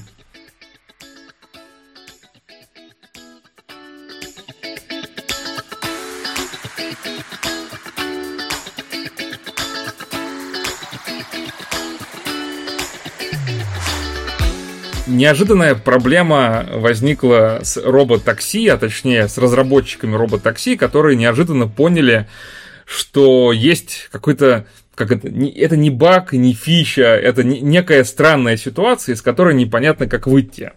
Значит, э, в Калифорнии разработчики роботакси столкнулись с неожиданным багом э, в работе системы доставки э, пассажир может заснуть, в, не знаю, почему написано система доставки, наверное, в системе доставки пассажира. То есть роботакси, понятно, да, такси, self-driving, который везет пассажира, в котором нет таксиста, просто везет из точки А в точку Б. Так вот, пассажир может заснуть в конце поездки по, по Сан-Франциско, а разбудить его можно только спасателем, Э, хотя их вызов обходится в десятки раз дороже, чем стоимость услуги доставки человека. То есть чувак садится в такси э, и засыпает. И когда такси приезжает в конечную точку, он не выходит оттуда, что он спит. И разбудить его не получается. Единственный способ его разбудить, это вызвать спасателей, которые приедут туда и физически его разбудят. А почему спасателей? Ну, очевидно, раз человек не, не будется, значит, ему плохо. Да? Нужно спасателей вызывать. Эм, после приезда на место роботакси сообщает клиенту, что можно выходить, но человек не реагирует. Тогда система передает в поддержку информацию о том, что случилась нештатная ситуация в салоне. По инструкции, если сотрудник сервиса удаленно по голосовой связи также не может э, пообщаться с клиентом, то он вызывает службу спасения на место инцидента. Статистика происшествий показала, что за все время что все время в этом случае полиция и пожарные, приехавшие на срочный вызов, обнаружили в салоне роботакси заснувшего пассажира, которого можно было разбудить громким стуком по стеклу или физическим прикосновением. Вот. Ну и, соответственно, вызов службы спасения в такой ситуации э, властями и регулятором рассматривается как бессмысленная трата денежных и человеческих ресурсов. Разработчики роботакси, ну, собственно, пытаются придумать, как э, добудиться этих пассажиров. Помимо проблемы со спящими пассажирами, оказалось, что роботакси не реагирует на некоторые инциденты на дороге или рядом с ней. Если вдоль маршрута случается пожар, и там стоят спасатели, которые локализуют возгорание, то машины просто едут далее без приостановки или изменения маршрута. В некоторых случаях это приводило к тому, что роботакси переезжал пожарные шланги и, соответственно, могли травмировать спасателей. Uh, ну, собственно, такая ситуация. Мне она показалась забавной просто по своему абсурду, да. То есть, насколько то есть, люди придумали высокотехнологическую, невероятную систему, да, которая без э, водителя умеет перевозить человека из одной точки в другую, реагирует на окружающую обстановку, но тупо не может его разбудить. И, и из-за этого вся концепция роботакси, да, как бы она... Под угрозой. Под угрозой, да, потому что приходится вызывать конкретных людей, которые будут его будить, просто постучав по стеклу. Я, конечно, не понимаю, почему нельзя там просто громкую музыку включить. Ну, если это... То есть, ну, частый кейс, э, как сейчас модно говорить, использования такси, это там, не знаю, ты после какой-нибудь вечеринки возвращаешься, там в клубе где-нибудь, или там э, из гостей, ну, где ты, я, где ты с высокой степенью вероятности употребляешь алкоголь, и если ты немножко перебрал и потом э, уснул в такси, я думаю, громкая музыка вряд ли тебя разбудит. То есть тут именно физически надо как-то там потрясти за плечо, там, не знаю, может быть, снегом натереть, еще что-то сделать, пенделя волшебного отвесить. Это по большому счету, наверное, только водитель может сделать живой. Ну, либо вот кто-то посторонний, кто приедет. Ну, тут не знаю, возможно, можно внедрить там, не знаю, какие-нибудь трясущиеся кресла, то есть, э, которое могло бы там это потрясти пассажира, там как-то растормошить его. Я думаю, бесполезно. Может ну быть... вот, в случае, если ты пьяный чувак после вечеринки, я думаю, бесполезно. Может быть, какую-то робо-руку которая в, в, в конце концов может взять за шкирку и просто вышвырнуть там в снег куда-нибудь, я не знаю. Ну, тогда, наверное, начнутся иски, что типа меня тут в снег выкинули, и у меня там, не знаю, ноги отморозило. Ну да, замерз реально, чувак. Вот, то есть, ну, тут, скорее всего, все равно а, каким-то образом, ну, то есть в любом случае надо, наверное, какое-нибудь и кресло, которое может потрясти, и руку, робо-руку, которая может, там, не знаю... Может, водой облить. Потрясти там или как-нибудь... Э, Струя воды. Это, леща дать, например. Вот. Ну и, видимо, нужна будет какая-то своя команда, которая будет там выезжать в случае чего, чтобы не, не дергать спасателей. Я думаю, это будет дешевле, чем э, штраф потом за необоснованный вызов э, оплачивать. Ну, я, я так понимаю, что они спасатели же не просто так вызывают, а потому что есть закон, видимо, который ну, считает, что клиент не отвечает, потому что его жизни грозит угроза. То есть он же, он же не дурак, чтобы не отвечать, он не отвечает, потому что ему плохо. Или слишком хорошо? Ну, это уже закон не определяет. Не, ну, блин, а это тоже решается какой-нибудь камерой, чтобы специалист техподдержки мог удаленно посмотреть и оценить примерно, что человеку слишком очень не, хорошо, на самом я деле. Я думаю, что ну, это никак не проканает. Ну, а как ты узнаешь, хорошо ему или плохо? Ну, ну не как, знаю, тогда может... человека с инсультом не поймешь, пьяный он или нет. Может быть, тогда в роботакси нужно какой-нибудь сделать пульсоксиметр, и без, без надетого пульсоксиметра поездка не продолжается, ну, не начинается. И чтобы можно было как-то состояние пассажира контролировать. Может быть, там, не знаю, если видит, что он усыпает, может, засыпает, может, током ее там элегантно стукнуть. Или тряхнуть его как-нибудь там в кресле. Ну, короче... Я считаю, водой блевать надо. Типа пожарный гидрант какой-нибудь там установить. Ну, чтобы он заснул, ему в морду струя воды. Вот. Ну и, в принципе, пока, пока наверное, смешаны еще парки, то есть какие-то, наверное, есть роботакси, есть с живыми водителями, и можно к этому водителей, которые поблизости привлечь, например, чтобы там какой-нибудь таксист закончил где-нибудь рядом вызов, подъехал и растормошил водителя этого пассажира. Ну, то есть, э, видимо, пока нужно, нужно придумать какие-то такие способы. Может быть, в будущем будут там, не знаю, какие-нибудь э, какие-нибудь аэрозоли распылять э, пробуждающие. Кстати, можно же, например, где-нибудь повесить распылитель с нашатырным спиртом, например. То есть часто же приводят людей в чувство, там, давая им понюхать ватку с, с нашатырным спиртом. Можно что-нибудь подобное придумать, какое-нибудь распылять вещество, не опасное, но с каким-то очень резким и сильным запахом, чтобы человека в чувство привести. А дальше уже специалист техподдержки скажет, выметайся, что тут расселся. Чтобы я тут больше тебя не видел, там что-нибудь такое. Короче, потом пришел лесник, да? Да, и всех разогнал. Всех загнал. Ну, вот такая любопытная история. Эм, я, я тут просто вспомнил свою жену, э, которой периодически тоже невозможно добудиться. То есть есть ситуации. Такси? Нет, вообще, ну даже дома, ну невозможно добудиться. Я однажды пришел домой, ключи забыл. Ну, я помню, знаю, рассказывал, не рассказывал эту историю, да. И я не смог ее добудиться, включая громкую музыку. Это было невозможно ее разбудить. Да, она спала настолько сильно. Я потом, когда уже э, смог в итоге ее добудиться на какой-то раз, да, когда уже там совсем все включил, вот, но она такая, я, я не слышал, да, там на всю играла музыка, ну, как ну, мне снилось, что я там, может, в клубе где-нибудь. Надо было включить I'm Blue, добуди, добудай. И что тогда было бы? Ну, добудился, да. А, добудился, добудай. Да, поэтому я здесь не исключаю, причем человек был, э, ну, практически трезвый. Или русский рэп.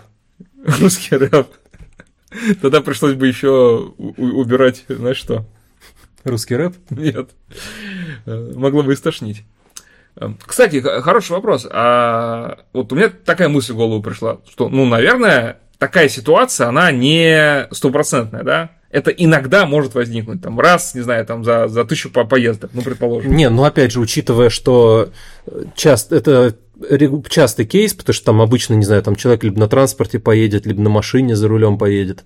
Вот. Но я думаю, это довольно частый кейс. Я, я наверное, редко, э, в, в редких случаях пользуюсь такси не при таком кейсе. Вот. Но единственное, что у меня нету свойства засыпать где-то в, в ходу, на движении, на ходу. Вот. Эм, я думаю, это все-таки достаточно частый случай. Я думаю, если бы это там раз в месяц бывало, наверное, бы и статьи бы этой не было. Но так, видимо, Нет, это... Вопрос же не, не как часто, а вопрос э, как бы в удельном количестве. Из тысячи поездок сколько таких? Ну, мне кажется, 10 это точно. То есть из 101. А может быть, мне кажется, и 100 из, из тысячи, а может и больше даже. То есть ты думаешь, что из 100 поездок в 10 случаях человек засыпает? Ну, у меня был знакомый таксист, э, он рассказывал, что у него ну, где-то раз в неделю точно такие бывали истории, ну, разной степени тяжести. То есть где-то удавалось человека там растормошить, э, где-то достаточно было его там несколько раз окликнуть, чтобы он пришел, ну, очнулся. А где-то приходилось чуть ли не бездыханное тело из машины вытаскивать. Вот. Э, бывала даже ситуация, когда ему там э, пришлось человека там волочить до подъезда, или там помог... с женой как-то они его там поднимали. А как это регулируется? Вот реально, прикинь, ты привез пьяного человека, он вообще отключился, то есть его невозможно там добудиться, он настолько пьян. На улице зима, да, снег, холод, там минус 15. Что с ним делать? Да не Вызыва- знаю. Вызывать, типа, скорую? Я, слава богу, никогда в, такой, в такие ситуации не попадал. Ты не таксовал никогда? Нет. Может быть, э, не знаю, как-то... Ну, сейчас, опять же, все эти смартфоны, которые заблокированы с отпечатками всякими. Хотя с отпечатками можно, наверное, его палец приложить, этого человека, и попробовать там каким-нибудь родным родственникам там позвонить. А там. лицо невозможно приложить, да? По-моему, глаза должны быть открыты. Ну, можно попробовать глаза как-то открыть, но я так понял, тут сложнее. Поэтому вот видите, если вы любитель выпить и потом на такси домой добираться, то, возможно, вам нужно свой супер-мега iPhone, э, который с Face ID, сменить на что-нибудь э, более отпечаточно-палечное, чтобы можно было, если что, разблокировать ваш телефон, позвонить вашим там родным, каким-то близким, чтобы они хотя бы спустились за вами там и, может быть, водителю помогли вас э, поднять домой. Потому что наверняка может найтись какой-нибудь водитель, который вас просто вышвырнет в сугроб и уедет, потому что ему некогда с вами возиться. И я частично даже могу понять таких людей, но единственное, потом, конечно, можно и срок, наверное, за это какой-нибудь тюремный получить. Там же есть статья оставления в опасности или что-то такое. Так это не просто оставление оставление в опасности, когда ты идешь по улице, лежит человек в сугробе, и ты ничего не сделал. Э, это можно посчитать. А когда ты его сам бросил в этот сугроб, вытащил из такси и бросил его в сугроб, наверное, это прям уже прямое действие. Да, потому что ты же мог ожидать этих последствий, мог. Ну, Значит, принципе, это да. прямое действие. Как это? Непредумышленное убийство, не знаю, наверное, вот так. Вот. А если окажется, что ты его и напоил до этого, то это предумышленное убийство уже получается. Пол, полный, так сказать, набор. С другой стороны, конечно, читаешь такие статьи и думаешь, господи, какие у людей проблемы. Нам бы ваши проблемы, господа, что кто-то не проснулся в роботакси. Да, нам бы ваши проблемы. У нас тут э, есть человек, который не в роботакси спит и видит сны. Вот и которые немножко по, по, повыше, чем пассаж, просто пассажир такси. Мы тут, мы тут пассажиры в такси, а наш водитель заснул и видит сны. И несется куда-то, да, не останавливаясь. Лунатит во сне еще, действия какие-то там приказы отдает. Ну что же, э, я предлагаю перейти к следующей. И мы не можем его добудиться. Добудиться. Надо ему поставить добуди, добудай. А хотя нет, это же пропаганда ЛГБТ теперь. эта песенка, да? К сожалению, вот так. Давайте переходить а, к следующей теме. Она тоже такая небольшая и забавная про NFT.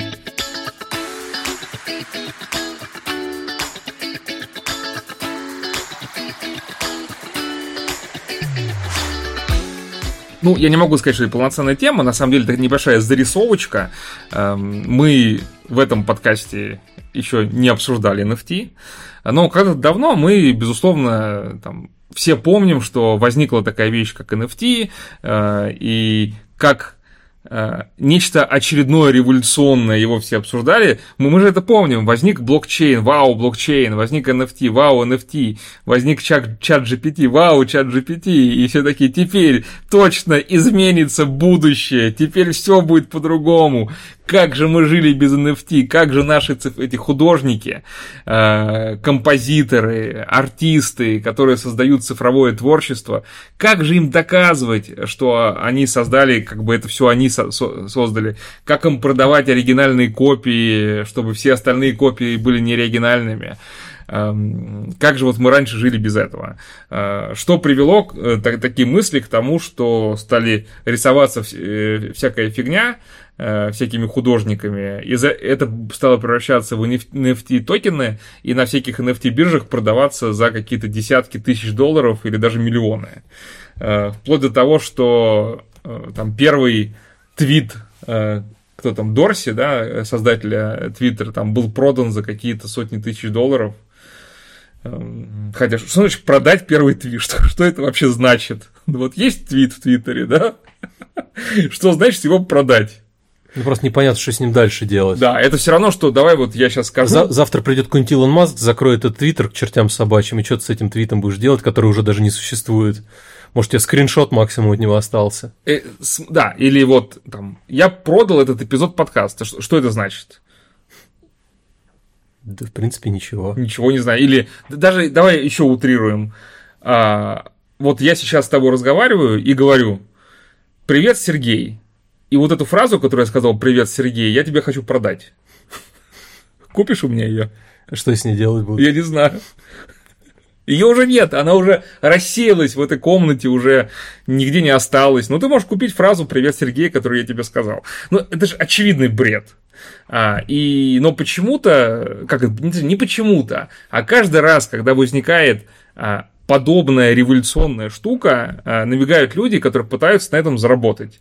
И в этом нет ничего плохого. Мы все помним ICO, да, э, мы даже когда-то общались с э, человеком, который рассказывал, что ICO это круто, это классно, все должны заниматься ICO, а сейчас многие даже и не вспомнят, что такое ICO.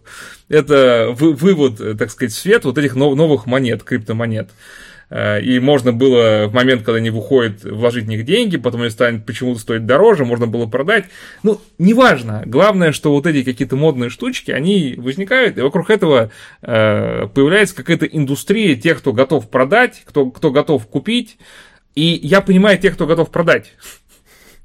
Ну, я не понимаю тех, кто готов купить. Зачем вы это делаете? А, и вот э, прошло уже пару лет э, после того, да, может, даже больше, да, после того, как вышли все эти NFT, и, собственно, заметка на, на эту тему, что NFT, как это, помните NFT? Виртуальные картинки, информация о которых содержится в блокчейне. Рынок этих арт-объектов упал так сильно, что многие из них невозможно продать даже за цент.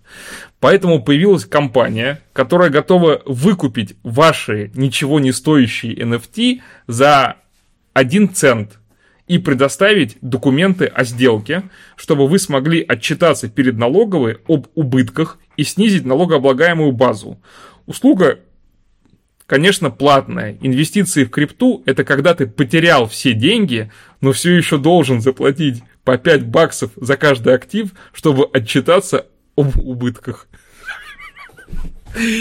Ну, идея понятная. То есть ты купил за 10 тысяч долларов какой-то NFT, его стоимость упала так, что ты просто не можешь его продать ни за сколько, но так как, э, грубо говоря, ты понес убыток, а, и теоретически можешь его заявить в налоговую, чтобы, ну, есть же система налогообложения, где ты платишь только с того, что заработал.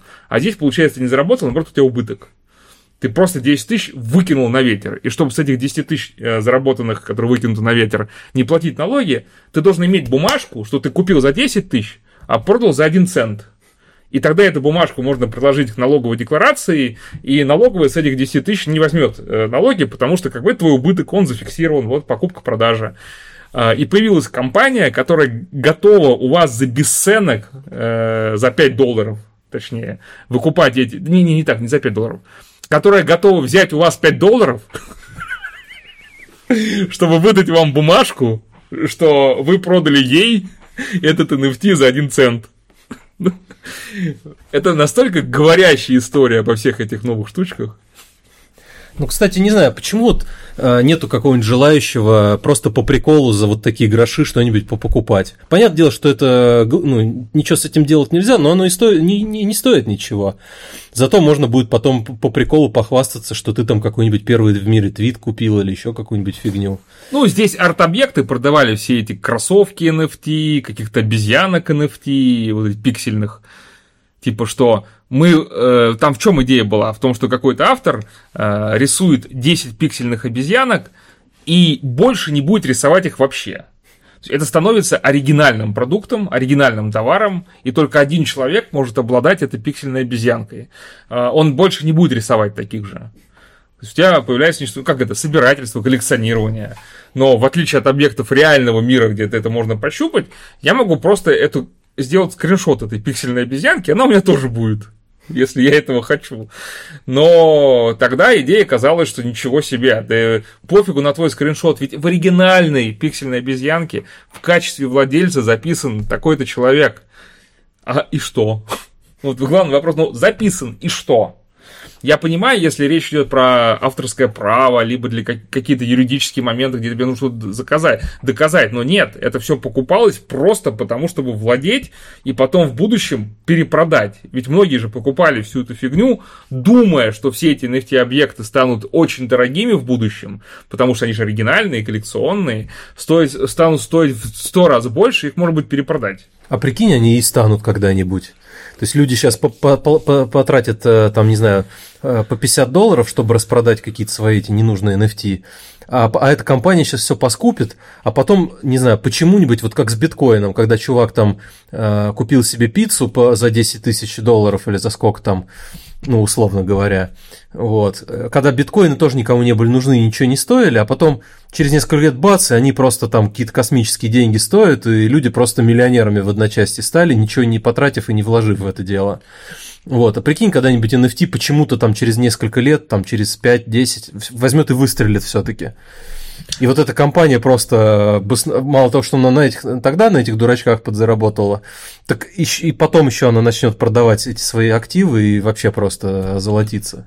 Вопрос в том, что и, и, что касается биткоина, еще можно придумать причину, зачем он нужен.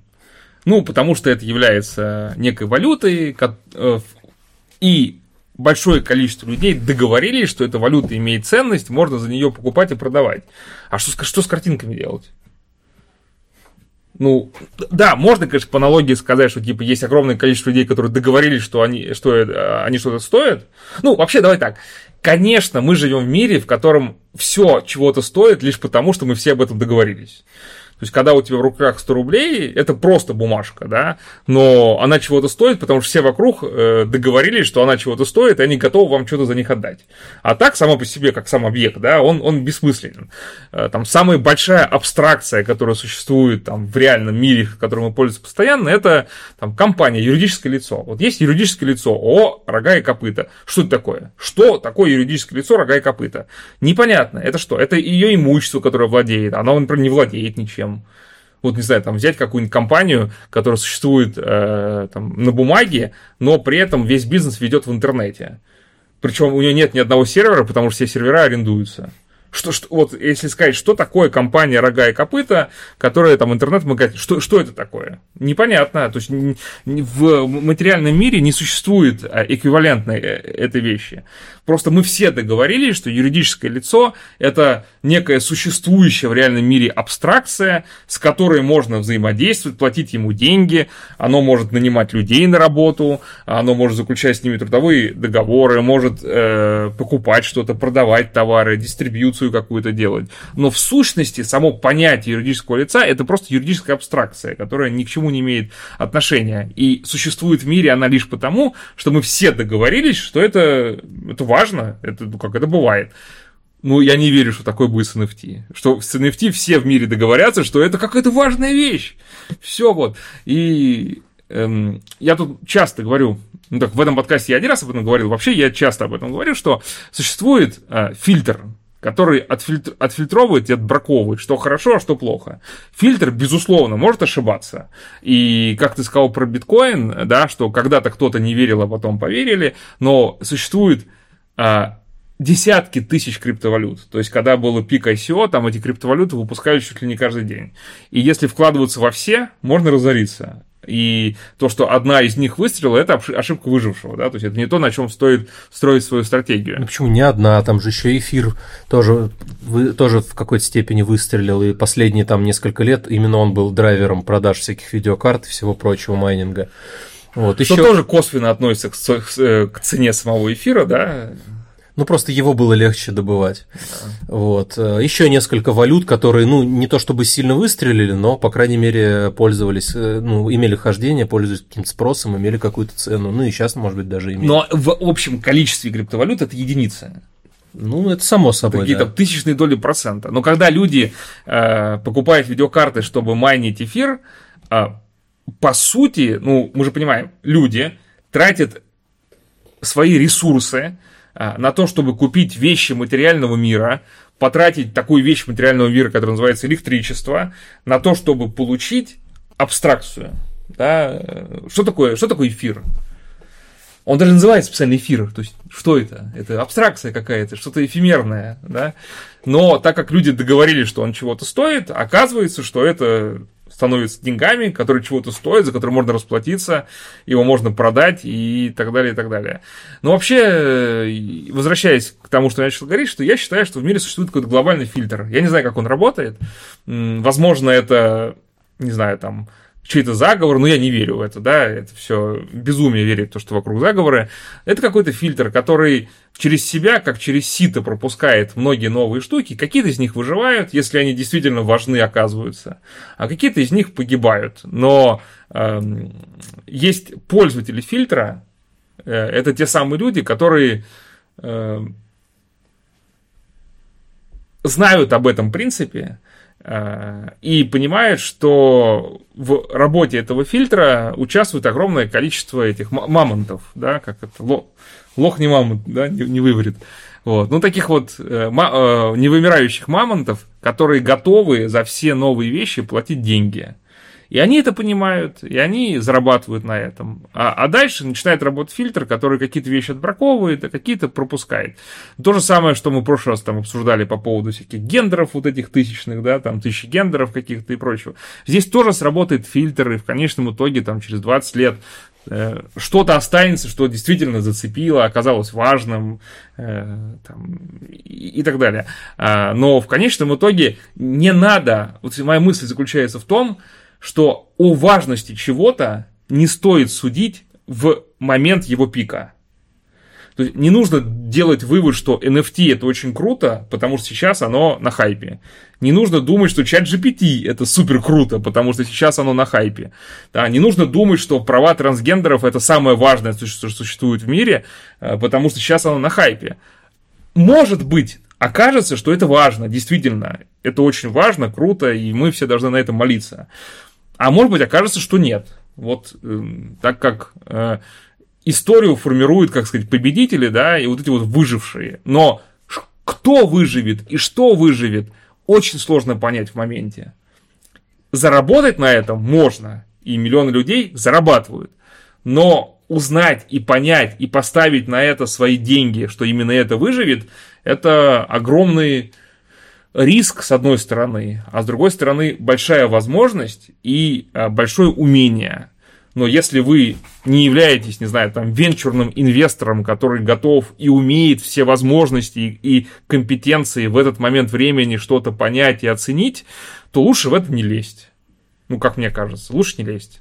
Ну, по крайней мере, если вы находитесь со стороны не тех, кто зарабатывает на этом деньги. Это как есть такой очень странный, в последнее время сошедший с ума э, видеоблогер Бабайкин, Анар, а, Анар его зовут, э, который сначала выпускал очень клевые видео о том, э, что такое антипотребление, на чем стоит зарабатывать, на чем не стоит зарабатывать. Сейчас он уже там свалился в какие-то совершенно странные рассуждения кооперируются с очень странными людьми. Ну, прям видно, что у человека э, человека травмировала э, спецоперация, назовем это так, в, в определенную сторону. Ну, таких много.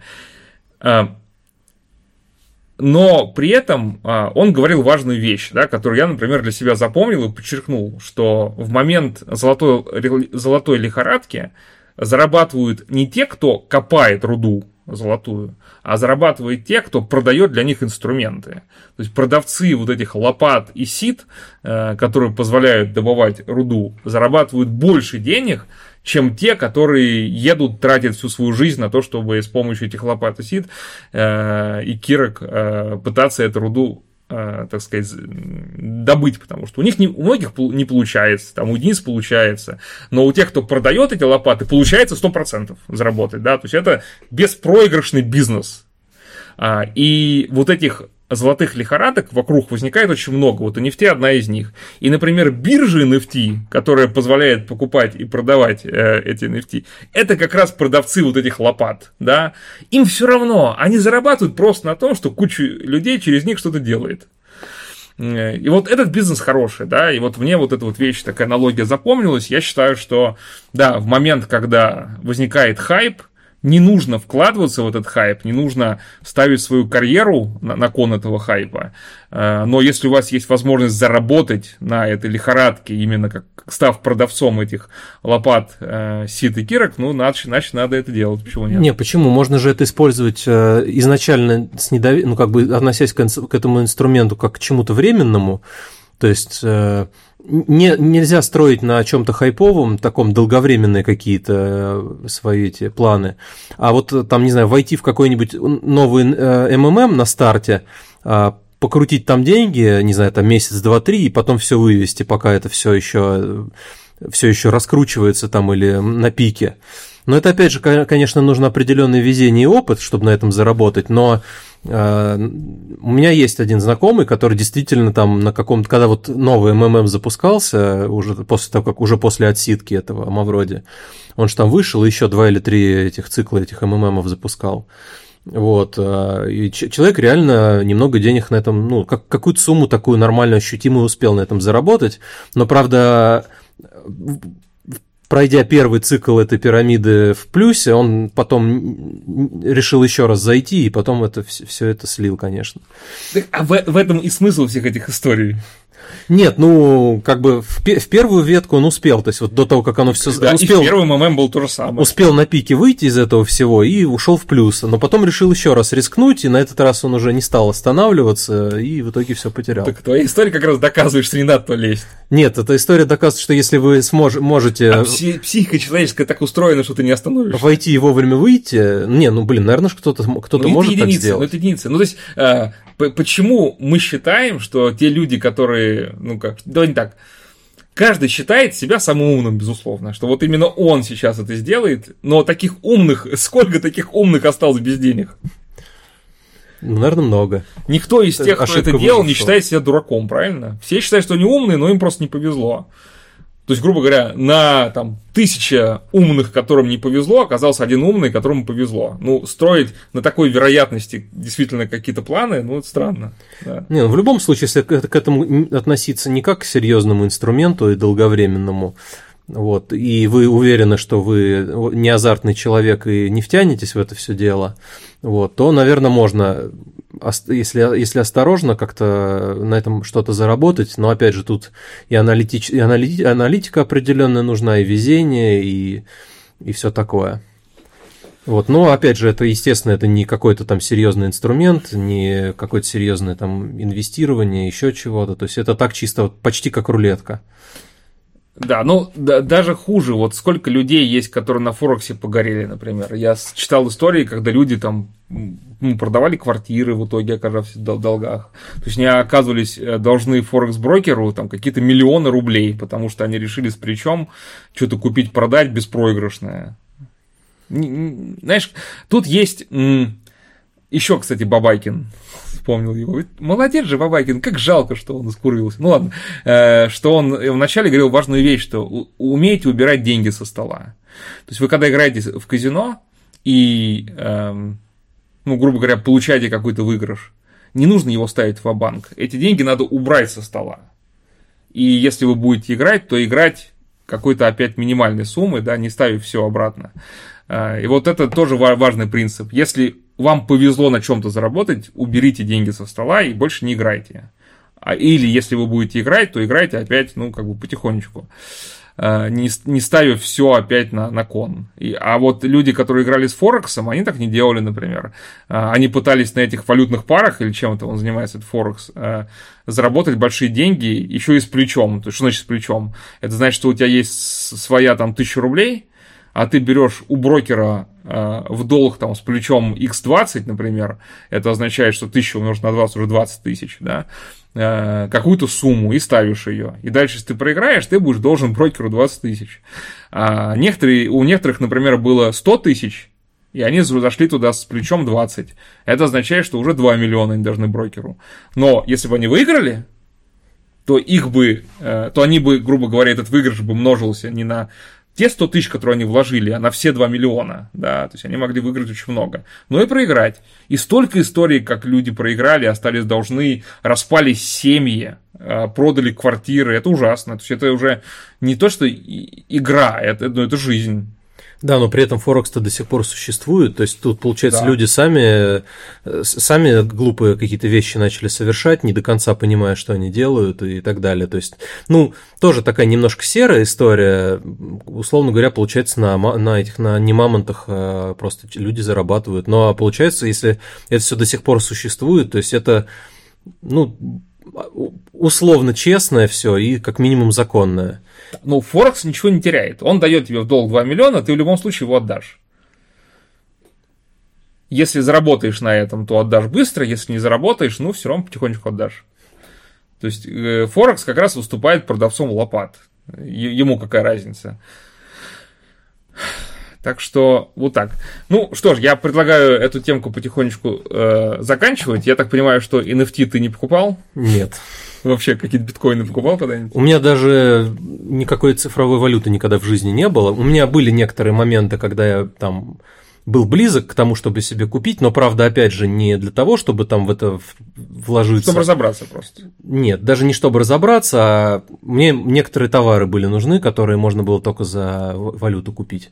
Ну, вот. Но правда. На гидре, вот... что ли? М? На гидре? Может быть. Хорошо. Вот, но в итоге что-то я прям был на грани. Хорошо, что ее больше нет. А, я был прям на грани покупки, но в итоге потом по разным причинам а, забивал, и так в итоге даже мне никогда в жизни не было ни единого там цента, ни, ни цента, ни сатоши, ничего. То есть у меня никогда не владел никакой валютой. Цифровой. Может, поэтому ты до сих пор на свободе? Да?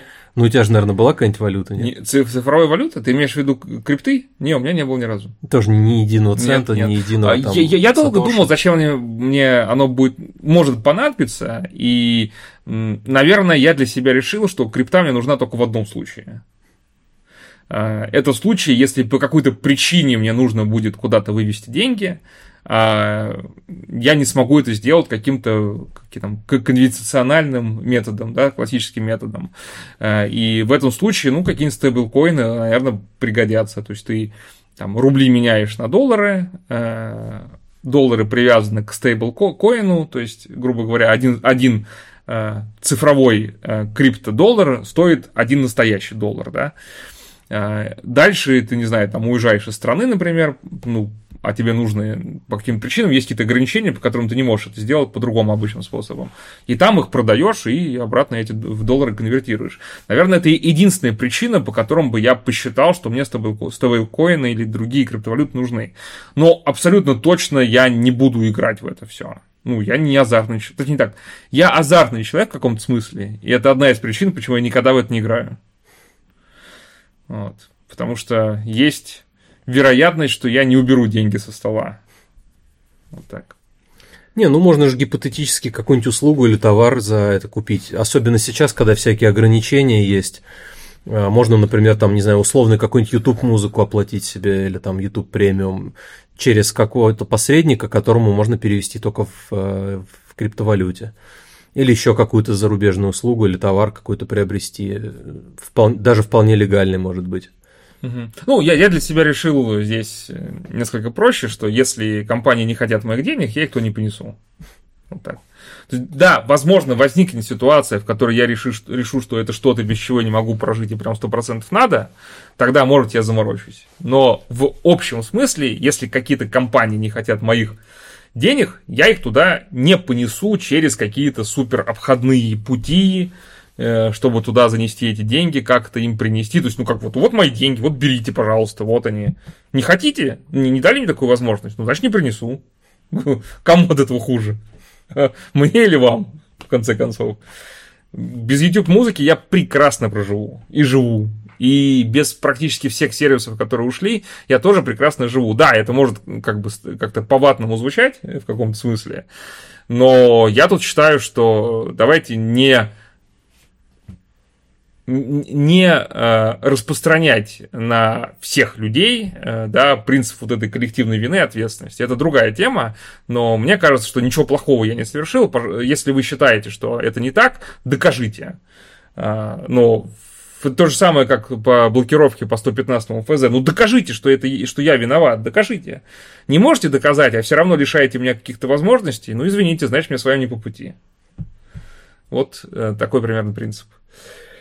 Эм, можем когда-нибудь обсудить его, подискутировать, если вы считаете, что я не прав, и что принцип может быть, должен быть каким-то другим, напишите нам, обсудим. Это любопытная тема.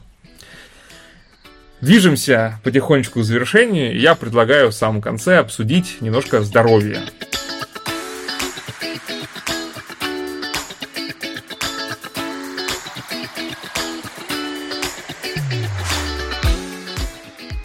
Я для себя озаглавил эту тему следующим образом.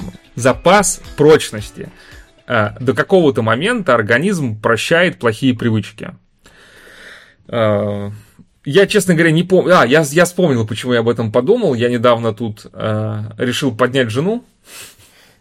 Не помню. И не смог ее добудиться. Не, поднять в прямом смысле, физически. То есть я сидел на диване, и, и как-то я ее обхватил и хотел, и хотел вместе с ней встать, то есть дал достаточно серьезную нагрузку на спину, что я не просто, грубо говоря, там из правильного положения, в котором там занимаются в спортзале, тягают, ну там же Правильно? Ты же когда поднимаешь эту штангу там, из приседи, ты там специально выстраиваешься в правильное положение. Ты же не из любого положения ее тянешь. А, а вот я вот как-то потянул ее. И мне так спину прихватило. Прям я, я, я в этот момент подумал, что я сейчас умру. Это очень больно. Э, я после этого лег на пол, э, на твердый, соответственно, просто распластался и лежал, наверное, 10 минут, не вставая. Э, я думал, что если через 10 минут не пройдет, я же не, я не знаю, что надо делать. Да? Мне очень больно. Тут я вспомнил, что там, там старички, которые там от радикулита страдают, да, не могут разогнуться. Я думаю, господи, мне 35, почему со мной это происходит? Понятно, что я, ну, не прав. Не, наверное, не надо было из такого положения давать нагрузку. Но я уверен, что 10 лет назад все бы прошло прекрасно. Мой организм сказал, да господи, да это, это проблема, что ли? Пять раз бы я ее поднял бы, перевернул бы там через себя и все такое. А тут не получилось, да, тут вот спина дала понятие. Я понял, что то, что нам организм прощал в молодом возрасте, начиная с какого-то другого возраста, он перестает прощать. Думаю, что то же самое касается, например, каких-нибудь вредных привычек, да, то есть если ты там какие-то непонятные вещества принял, когда тебе было 20 лет, да, и то, то же самое, сделанное в 40 лет, может привести к другим последствиям. Потому что у тебя уже есть какой-то набор хронических проблем, э, на которые это может повлиять. Ты когда-нибудь сталкивался с чем-то подобным, когда у тебя возникала мысль, блин, ну вот раньше я мог это делать без проблем, а сейчас что-то вот что-то уже не то. Или ты пока еще настолько молод, что даже вот ни в каком виде это не проявляется. Ну, у меня сейчас немножко обратная ситуация. А, я скорее сейчас могу какие-то вещи делать, которые я раньше не мог делать, но это, наверное, связано, потому что я, ну, не то чтобы сильно стал за здоровьем следить, но, по крайней мере, физические нагрузки себе всякие даю уже систематически на протяжении там последних нескольких лет. Вот, поэтому у меня, наоборот, а, некоторые новые возможности появились, чего я раньше не мог сделать несколько лет назад ну там, не знаю, даже там в более молодом возрасте. Поэтому я, наверное, в этом плане не очень показательный, но вообще с возрастом я как-то начинаю подмечать какие-то вещи, а, отчасти, может быть, даже вот э, над чем я когда-то посмеивался, там типа ахаха, типа там, как бабка старая надула ему, дует ему там, вот, то есть, ну, я, я не стал, конечно, там сильно бояться каких-то сквозняков или еще что-то, но я заметил закономерность, что если ты там Э, достаточно долгое время сидишь и тебе дует там куда-то в шею, там, например, или в спину, то с высокой степенью вероятности там через день, через два у тебя э, будет, тебя, тебя все-таки надувает, и через несколько дней, через там на следующий день или там через день-два у тебя будут проблемы, то есть будет шея болеть или там спина будет болеть. Вот это, конечно, потом все проходит, и вроде на, на, взгляд, на первый взгляд без особых последствий, но есть некоторая в этом закономерность. Хотя, опять же, у меня нету пока привычки там любого сквозняка бояться и сидеть там в какой-нибудь духоте и в жарище, лишь бы ниоткуда не дуло. Вот. И, но, но есть такие наблюдения. Вот. Еще, наверное, есть тоже какие-то такие моменты, которые тоже с, э, провел такую параллель и вывел такие некоторые закономерности тоже, над которыми там, может быть, в молодости смеешься и так далее. Вот. Недавно вот я решил после праздников новогодних сделать себе такое, ну как, не знаю, как правильно сказать, короче, воздерживаться от алкоголя и больше месяца вообще ни, ни капли не, не выпил. Вот. И э, в какой-то момент я понял, что я себя реально лучше чувствовать стал. То есть, если раньше вроде, ну, там, бывает, выпьет, выпьешь там и, и ну, бывало, что там на следующий день некомфортно, но в целом, ну, как-то вроде нормально. Вот, ну, выпиваешь там периодически, там, а, там раз в неделю иногда, два, пару раз в неделю. Вот. А тут я вот месяц не пил, и реально вот где-то на вторую, на третью неделю почувствовал какой-то прилив сил. Не знаю, может быть, это, конечно, совпадение, а может быть, правда, там организм как-то очистился, какая-то энергия, может, дополнительная появилась. Вот. И вот э, больше месяца я ничего не пил, чувствовал себя как-то прям хорошо, уже и забыл, что там э, по утрам бывает потом не очень хорошо.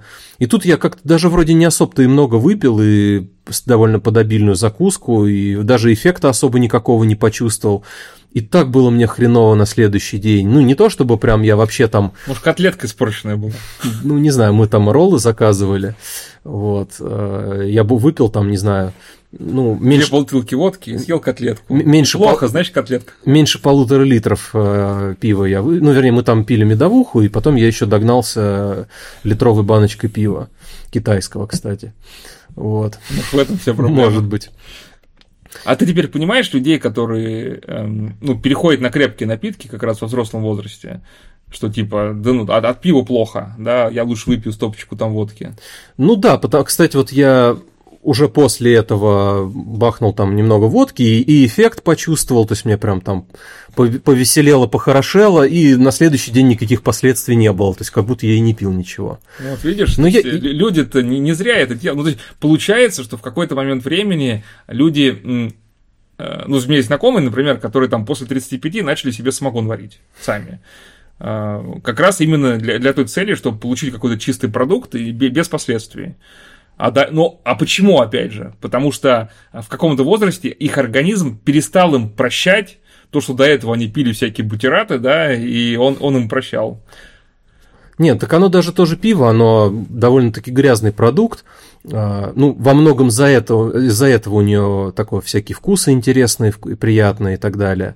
Вот, но минус в том, что из, эти все вкусы, они из-за всяких побочных, так скажем, продуктов брожения образуются, из-за всяких сивушных масел, из-за всяких там а, не очень хороших э, соединений всяких, но типа вот более приятный аромат и вкус это все дает, но во-первых, тебе нужно гораздо больше выпить количествах, то есть у тебя больше всяких э, неприятных веществ в организм попадает, вот, э, чтобы получить одинаковый эффект там с более крепкими напитками. И, во-вторых, они сами по себе изначально более грязные продукты, там вино то же самое, то есть э, спи- э, все-таки водка там используется спирт, который, ну, в большинстве случаев гораздо более очищенный, его там и во-первых, дистиллируют и, и очищают, и через фильтры всякие прогоняют, то есть он изначально меньше всяких примесей вредных содержит, то есть там все-таки, если это хороший, качественный алкоголь, э, то там по большому счету самое вредное это сам, сам собственно, C2H5OH, сам спирт и продукты его разложения.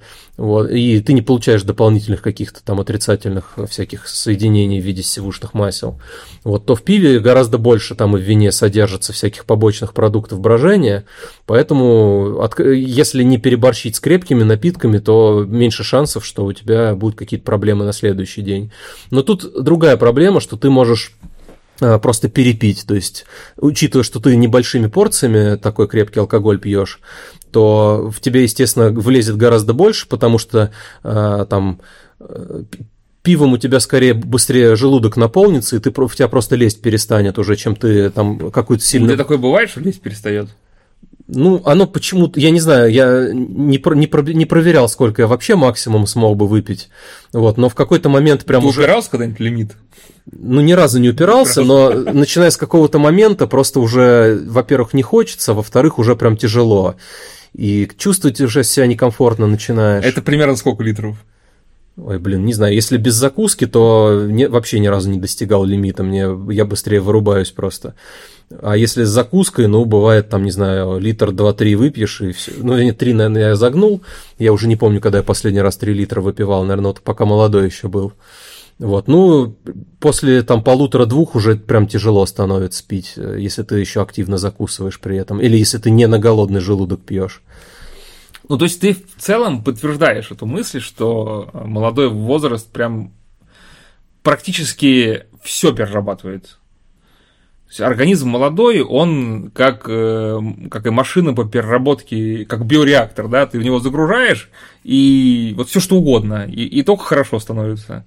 А потом с какого-то возраста уже начинаешь думать, ага, там, там-то дует, здесь, наверное, нужно чуть поменьше, здесь, наверное, стоит чего-то другого. Ага, а завтра мне куда-то идти, значит, сегодня чего-то не надо. Начинаешь активно об этом задумываться.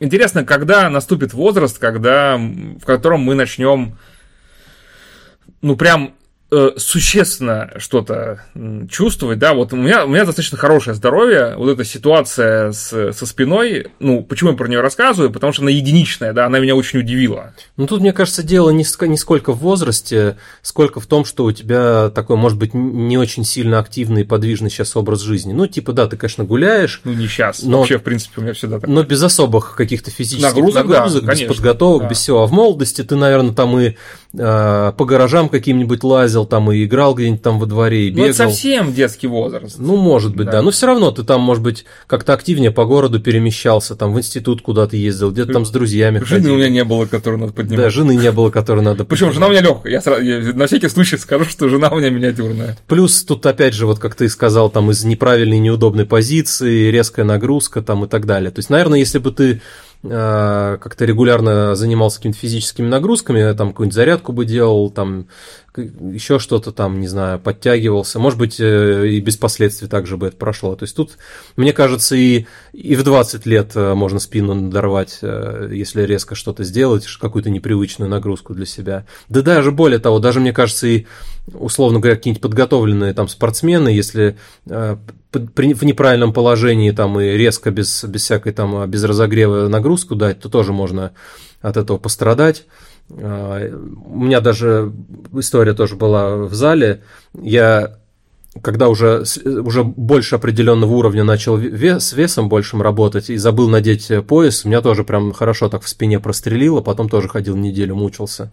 Хотя, казалось бы, вроде и разогретый был, ну, в смысле, уже и мышцы там разогретые. А, вот тоже. как это называется, прострелило. Уже... Я не мог подобрать слово, что со мной произошло. Вот. Ну, не, это я не претендую на истину в последней инстанции, на, как сказать, на научность э, не, Ну, ты по ощущениям термина. говоришь. Ну, да, да, да, прям стрельнул, да. Вот, э, то есть вроде бы и разогретый был, то есть уже не первый подход делал, там и э, нагрузка такая вполне привычная была, но вот не, не обезопасился, там не надел пояс специальный, и вот тоже так же это стрельнуло, причем прям на этом, на выходе, то есть, как, когда я под нагрузкой, условно говоря, был, то есть, могло и не очень хорошо кончиться. Поэтому тут я бы не стал прям сильно списывать именно на возраст, то есть, тут скорее вот а, именно обстоятельства определенные. Фух, ну спасибо, ты меня немножко успокоил. На, на самом деле, у меня действительно нар- нормальное здоровье. То есть, э, не, оно не хорошее, не могу сказать, что оно прям идеальное, но оно нормальное. То есть, все анализы хорошие, ну, кроме последнего. Там что-то немножко есть, но я думаю, что надо переделать просто его. Вот. В целом, то есть, я ощущаю, что я достаточно молод. Э, надо, конечно, подхуднуть, и жалко, конечно, что ты э, живешь не в моем районе, а то бы меня это потренировал вы в этом в тренажерном зале? Ну, я очень хреновый из меня тренер, потому что я сам не могу запомнить, э, ну, я какие-то базовые запомнил упражнения, но сейчас э, вот мой начальник слэш коллега слэш партнер по залу начал опять ходить после долгого перерыва.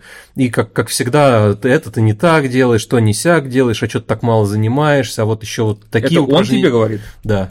А вот еще такие упражнения что-то не делаешь, типа что-то вот там сделал, там пару упражнений, типа и все, куда-то пошел, надо вот это еще, вот это, вот это еще сделать. Вот, поэтому я вообще как-то это не сильно вырос в плане компетенции, поэтому не уверен, что я бы смог тебя как-то там особенно это потренировать. Ну, максимум, может, как-то там более или менее объяснил бы там, как что, какие правильно упражнения делать, еще что-то. Поэтому я не вижу себя каким-то специалистом большим. В общем, такая темка. Не знаю, что еще рассказать. Э, наверное, хочется еще сказать, что начиная с какого-то возраста э, уже становится важным не просто не злоупотреблять здоровьем, но в том числе и его профилактировать. Э, есть там наборы каких-то витаминов, каких-то минералов эм, и прочих веществ, которые организму нужны, Э, и который организм перестает, насколько я, если я правильно понимаю, вырабатывать в достаточных количествах. А, это, конечно, там не, не 35 лет, безусловно, там, это там, не знаю, после 60, да, когда организм как это разучивается вырабатывать какие-то вещи, уже перестает их синтезировать. Ну, потому что природа не заложена, что человек живет больше 60 лет, ну, в смысле, куда, куда больше-то. Уже его либо, либо съедят там в джунглях кто-нибудь, да, либо убьют где-нибудь, либо он где-нибудь упадет, либо, что еще более вероятно, умрет от какой-нибудь болезни, а, от какого-нибудь, не знаю, там, насморка, да, потому что раньше насморк убивал, например ну, плюс-минус. А, и понятно, что для природы, э, природе не нужно закладывать в организм э, механизмы, которые смогут его там до, до 150 лет э, продержать, потому что природа считает, что это невозможно. Ну, то есть, ну, невозможно, ну, 60 лет, ну, куда больше. Так раньше 30 средний возраст был. То есть Во, люди, я, я про это говорю, да. Люди там плюс-минус лет до 30 жили, не более того. Да, поэтому биология, да, природа, она не заложила, она считает, что, ну как, после 60 уже не надо вырабатывать ничего, все, уже человек умер.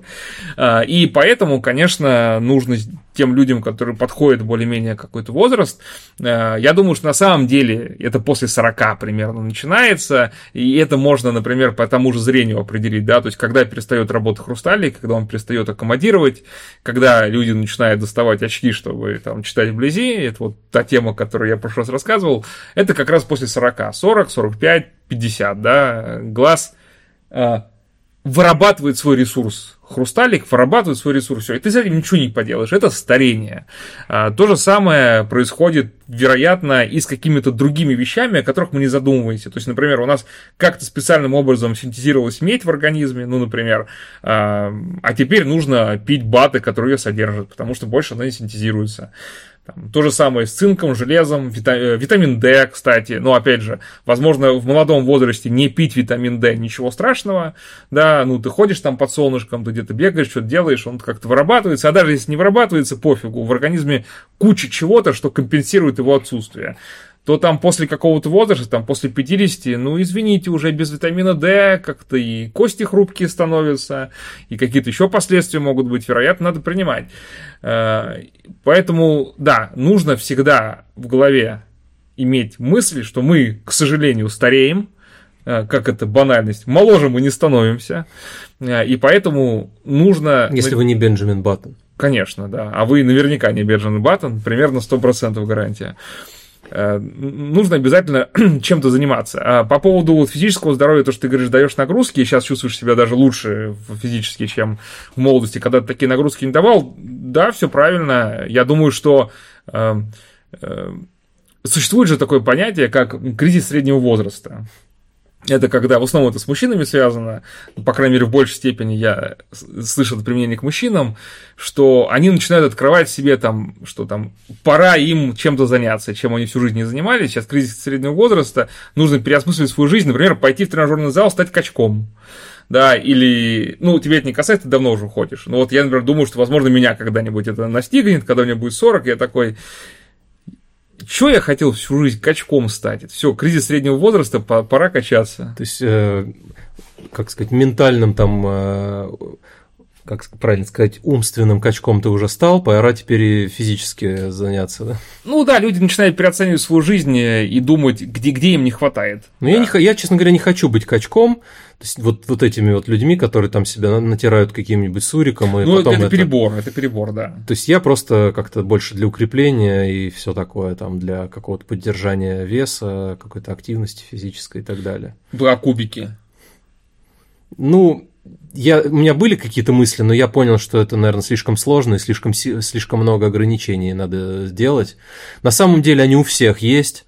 Просто обычно они скрыты под слоем жира, и проблема только в... И тебя эта мысль успокаивает. Они у меня есть, но их не видно. Но ну, я знаю, что они у меня Ну, есть. просто проблема в том, что ну, в большинстве случаев так построен метаболизм или что, что с живота жир уходит в последнюю очередь. Ну, там такие сушки специальные существуют для этого. Как раз я так понял, чтобы рельеф появлялся. А, горчичные или ванильные сушки, какие надо есть. Это ваш термин, вы, вы же ходите куда-то. Я его как раз применяю, потому что я просто где-то выхватил. Ну, сушка, да, но ты не можешь сушить только какую-то одну часть тела. Ну да, это... то есть ты должен уже достигнуть какого-то предела, да? Ну да, и как назло, то, что легче всего наедается, там, э, задница и живот, они и уходят в последнюю очередь. То есть у тебя сначала все тело похудеет, и только потом живот пропадет. Потому что у меня лично есть там э, пару знакомых, которые дрищи дрищами, но, но с пузом уже ходят. То есть он весь худой, у него там тонкие худые руки, но при этом есть пузо. То есть, ну, блин, казалось бы, но тем не менее, то есть вот э, откладывается в живот жир, и все, вот он ходит пузатый и худой. Ну, есть же всякие конституции тела разные. Ну, это да. Вот я собой. во все стороны расту, да, просто попухлею. Как Архимедовы вот, Да, а, а есть люди, которые, да, которые все худые, а пузо огромное просто, там, невероятное, а все остальное худое. Есть у меня коллеги, которые набрать вес никак не могут. Ох, мне бы их проблемы. Вот, собственно, этот э, мой начальник. То есть вот он сколько полгода не ходил в зал, э, сидит там целыми днями какие-нибудь сникерсы ест, еще какие-нибудь шоколадки, то есть такое прям высококалорийное. И мало того, что он не набирает, так он еще и сбрасывать умудряется на такой диете. И вот, блин, а он наоборот набрать хочет. Ну, ему там, опять же, чтобы какие-то результаты были, ему надо поднабрать немного веса. А вот mm-hmm. худеет на шоколадках. Угу. Ну, вроде там набрать протеин надо есть, вроде как, чтобы набрать, а не, а не сникерс. Не, ну кал- всякие калории тоже, естественно, нужны. Ну, он просто, опять же, по конституции не может столько, сколько надо этого белка съесть, чтобы... Надо менять конституцию, все правильно говорят. Да. Ты какие-нибудь витамины принимаешь? Пока нет. БАДы какие нибудь Ничего. Ну, это же все покупать надо. Ну, понятно, что не вырабатывают. Зал у меня бесплатный, поэтому я и... Единственное, больше молочных продуктов, ну, вернее, в частности, именно больше творога стал есть.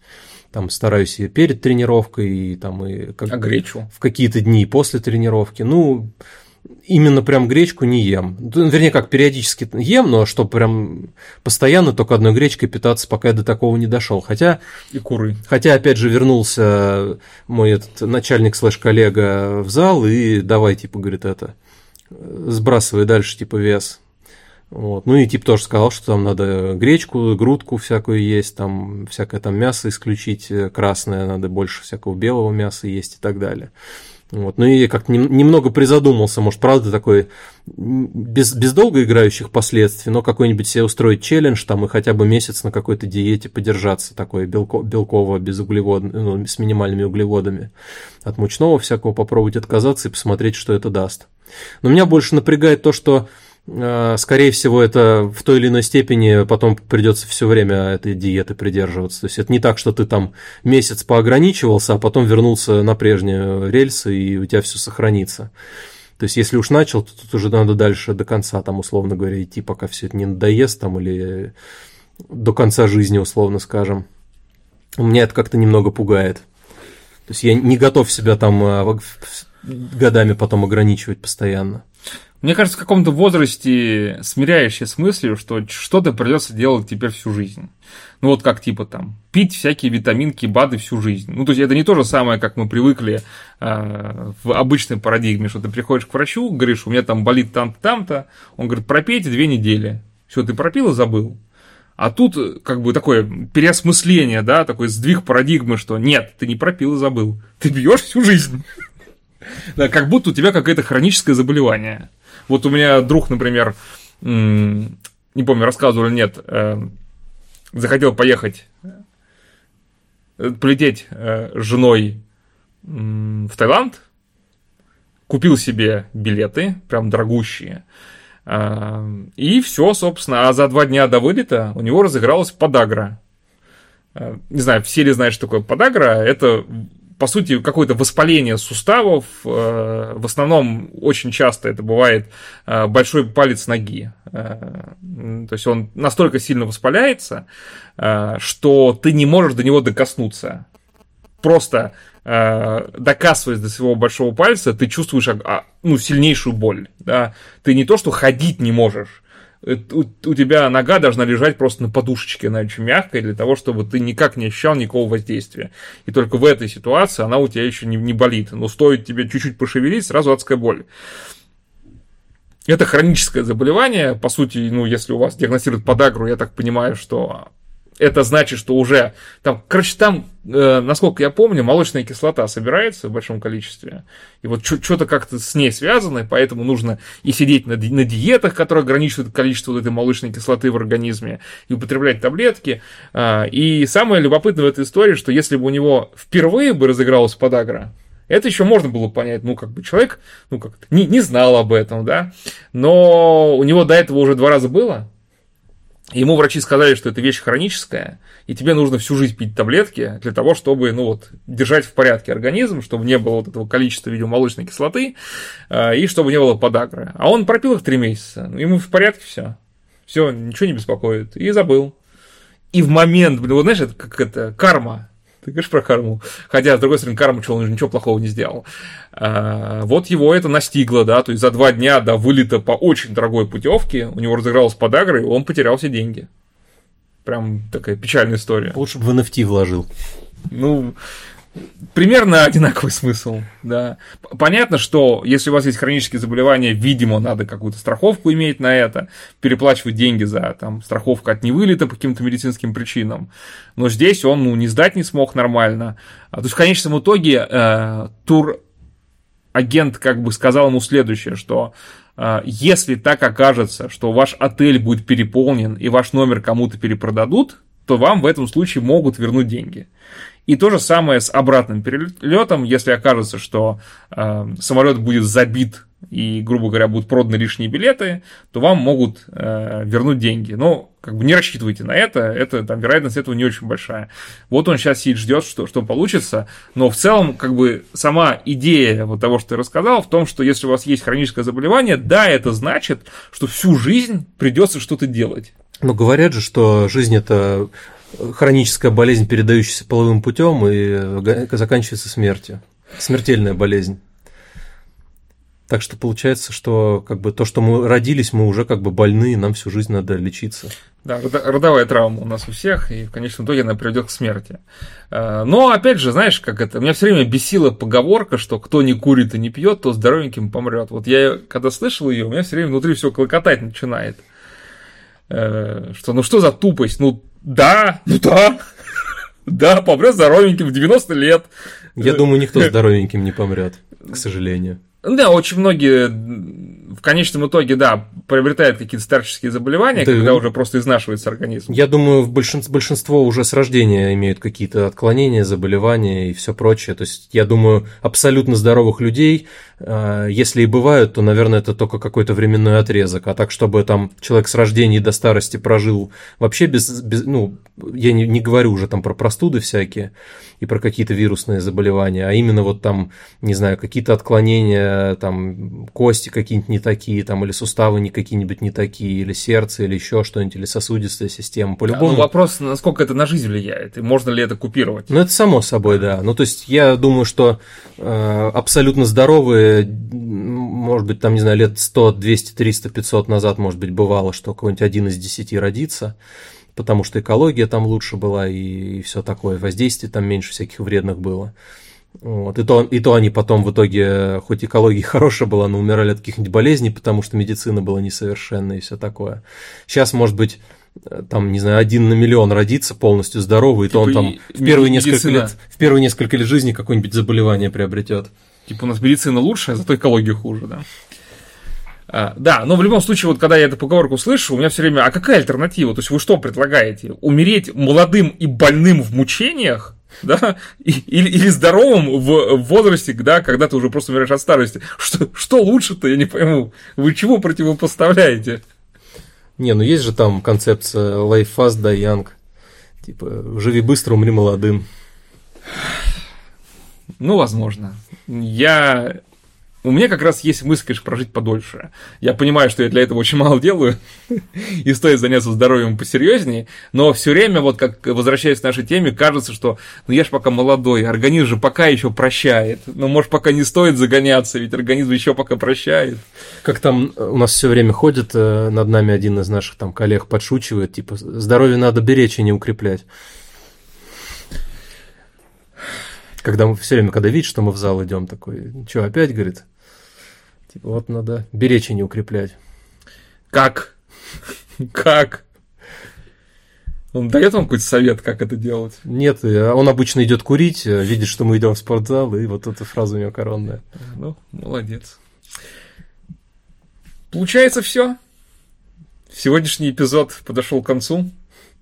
Есть у тебя что еще сказать позитивного? И надо же, у нас же подкаст называется «Завтра будет», что означает, что завтрашний день, ну, как в моем понимании, будет лучше, чем сегодняшний.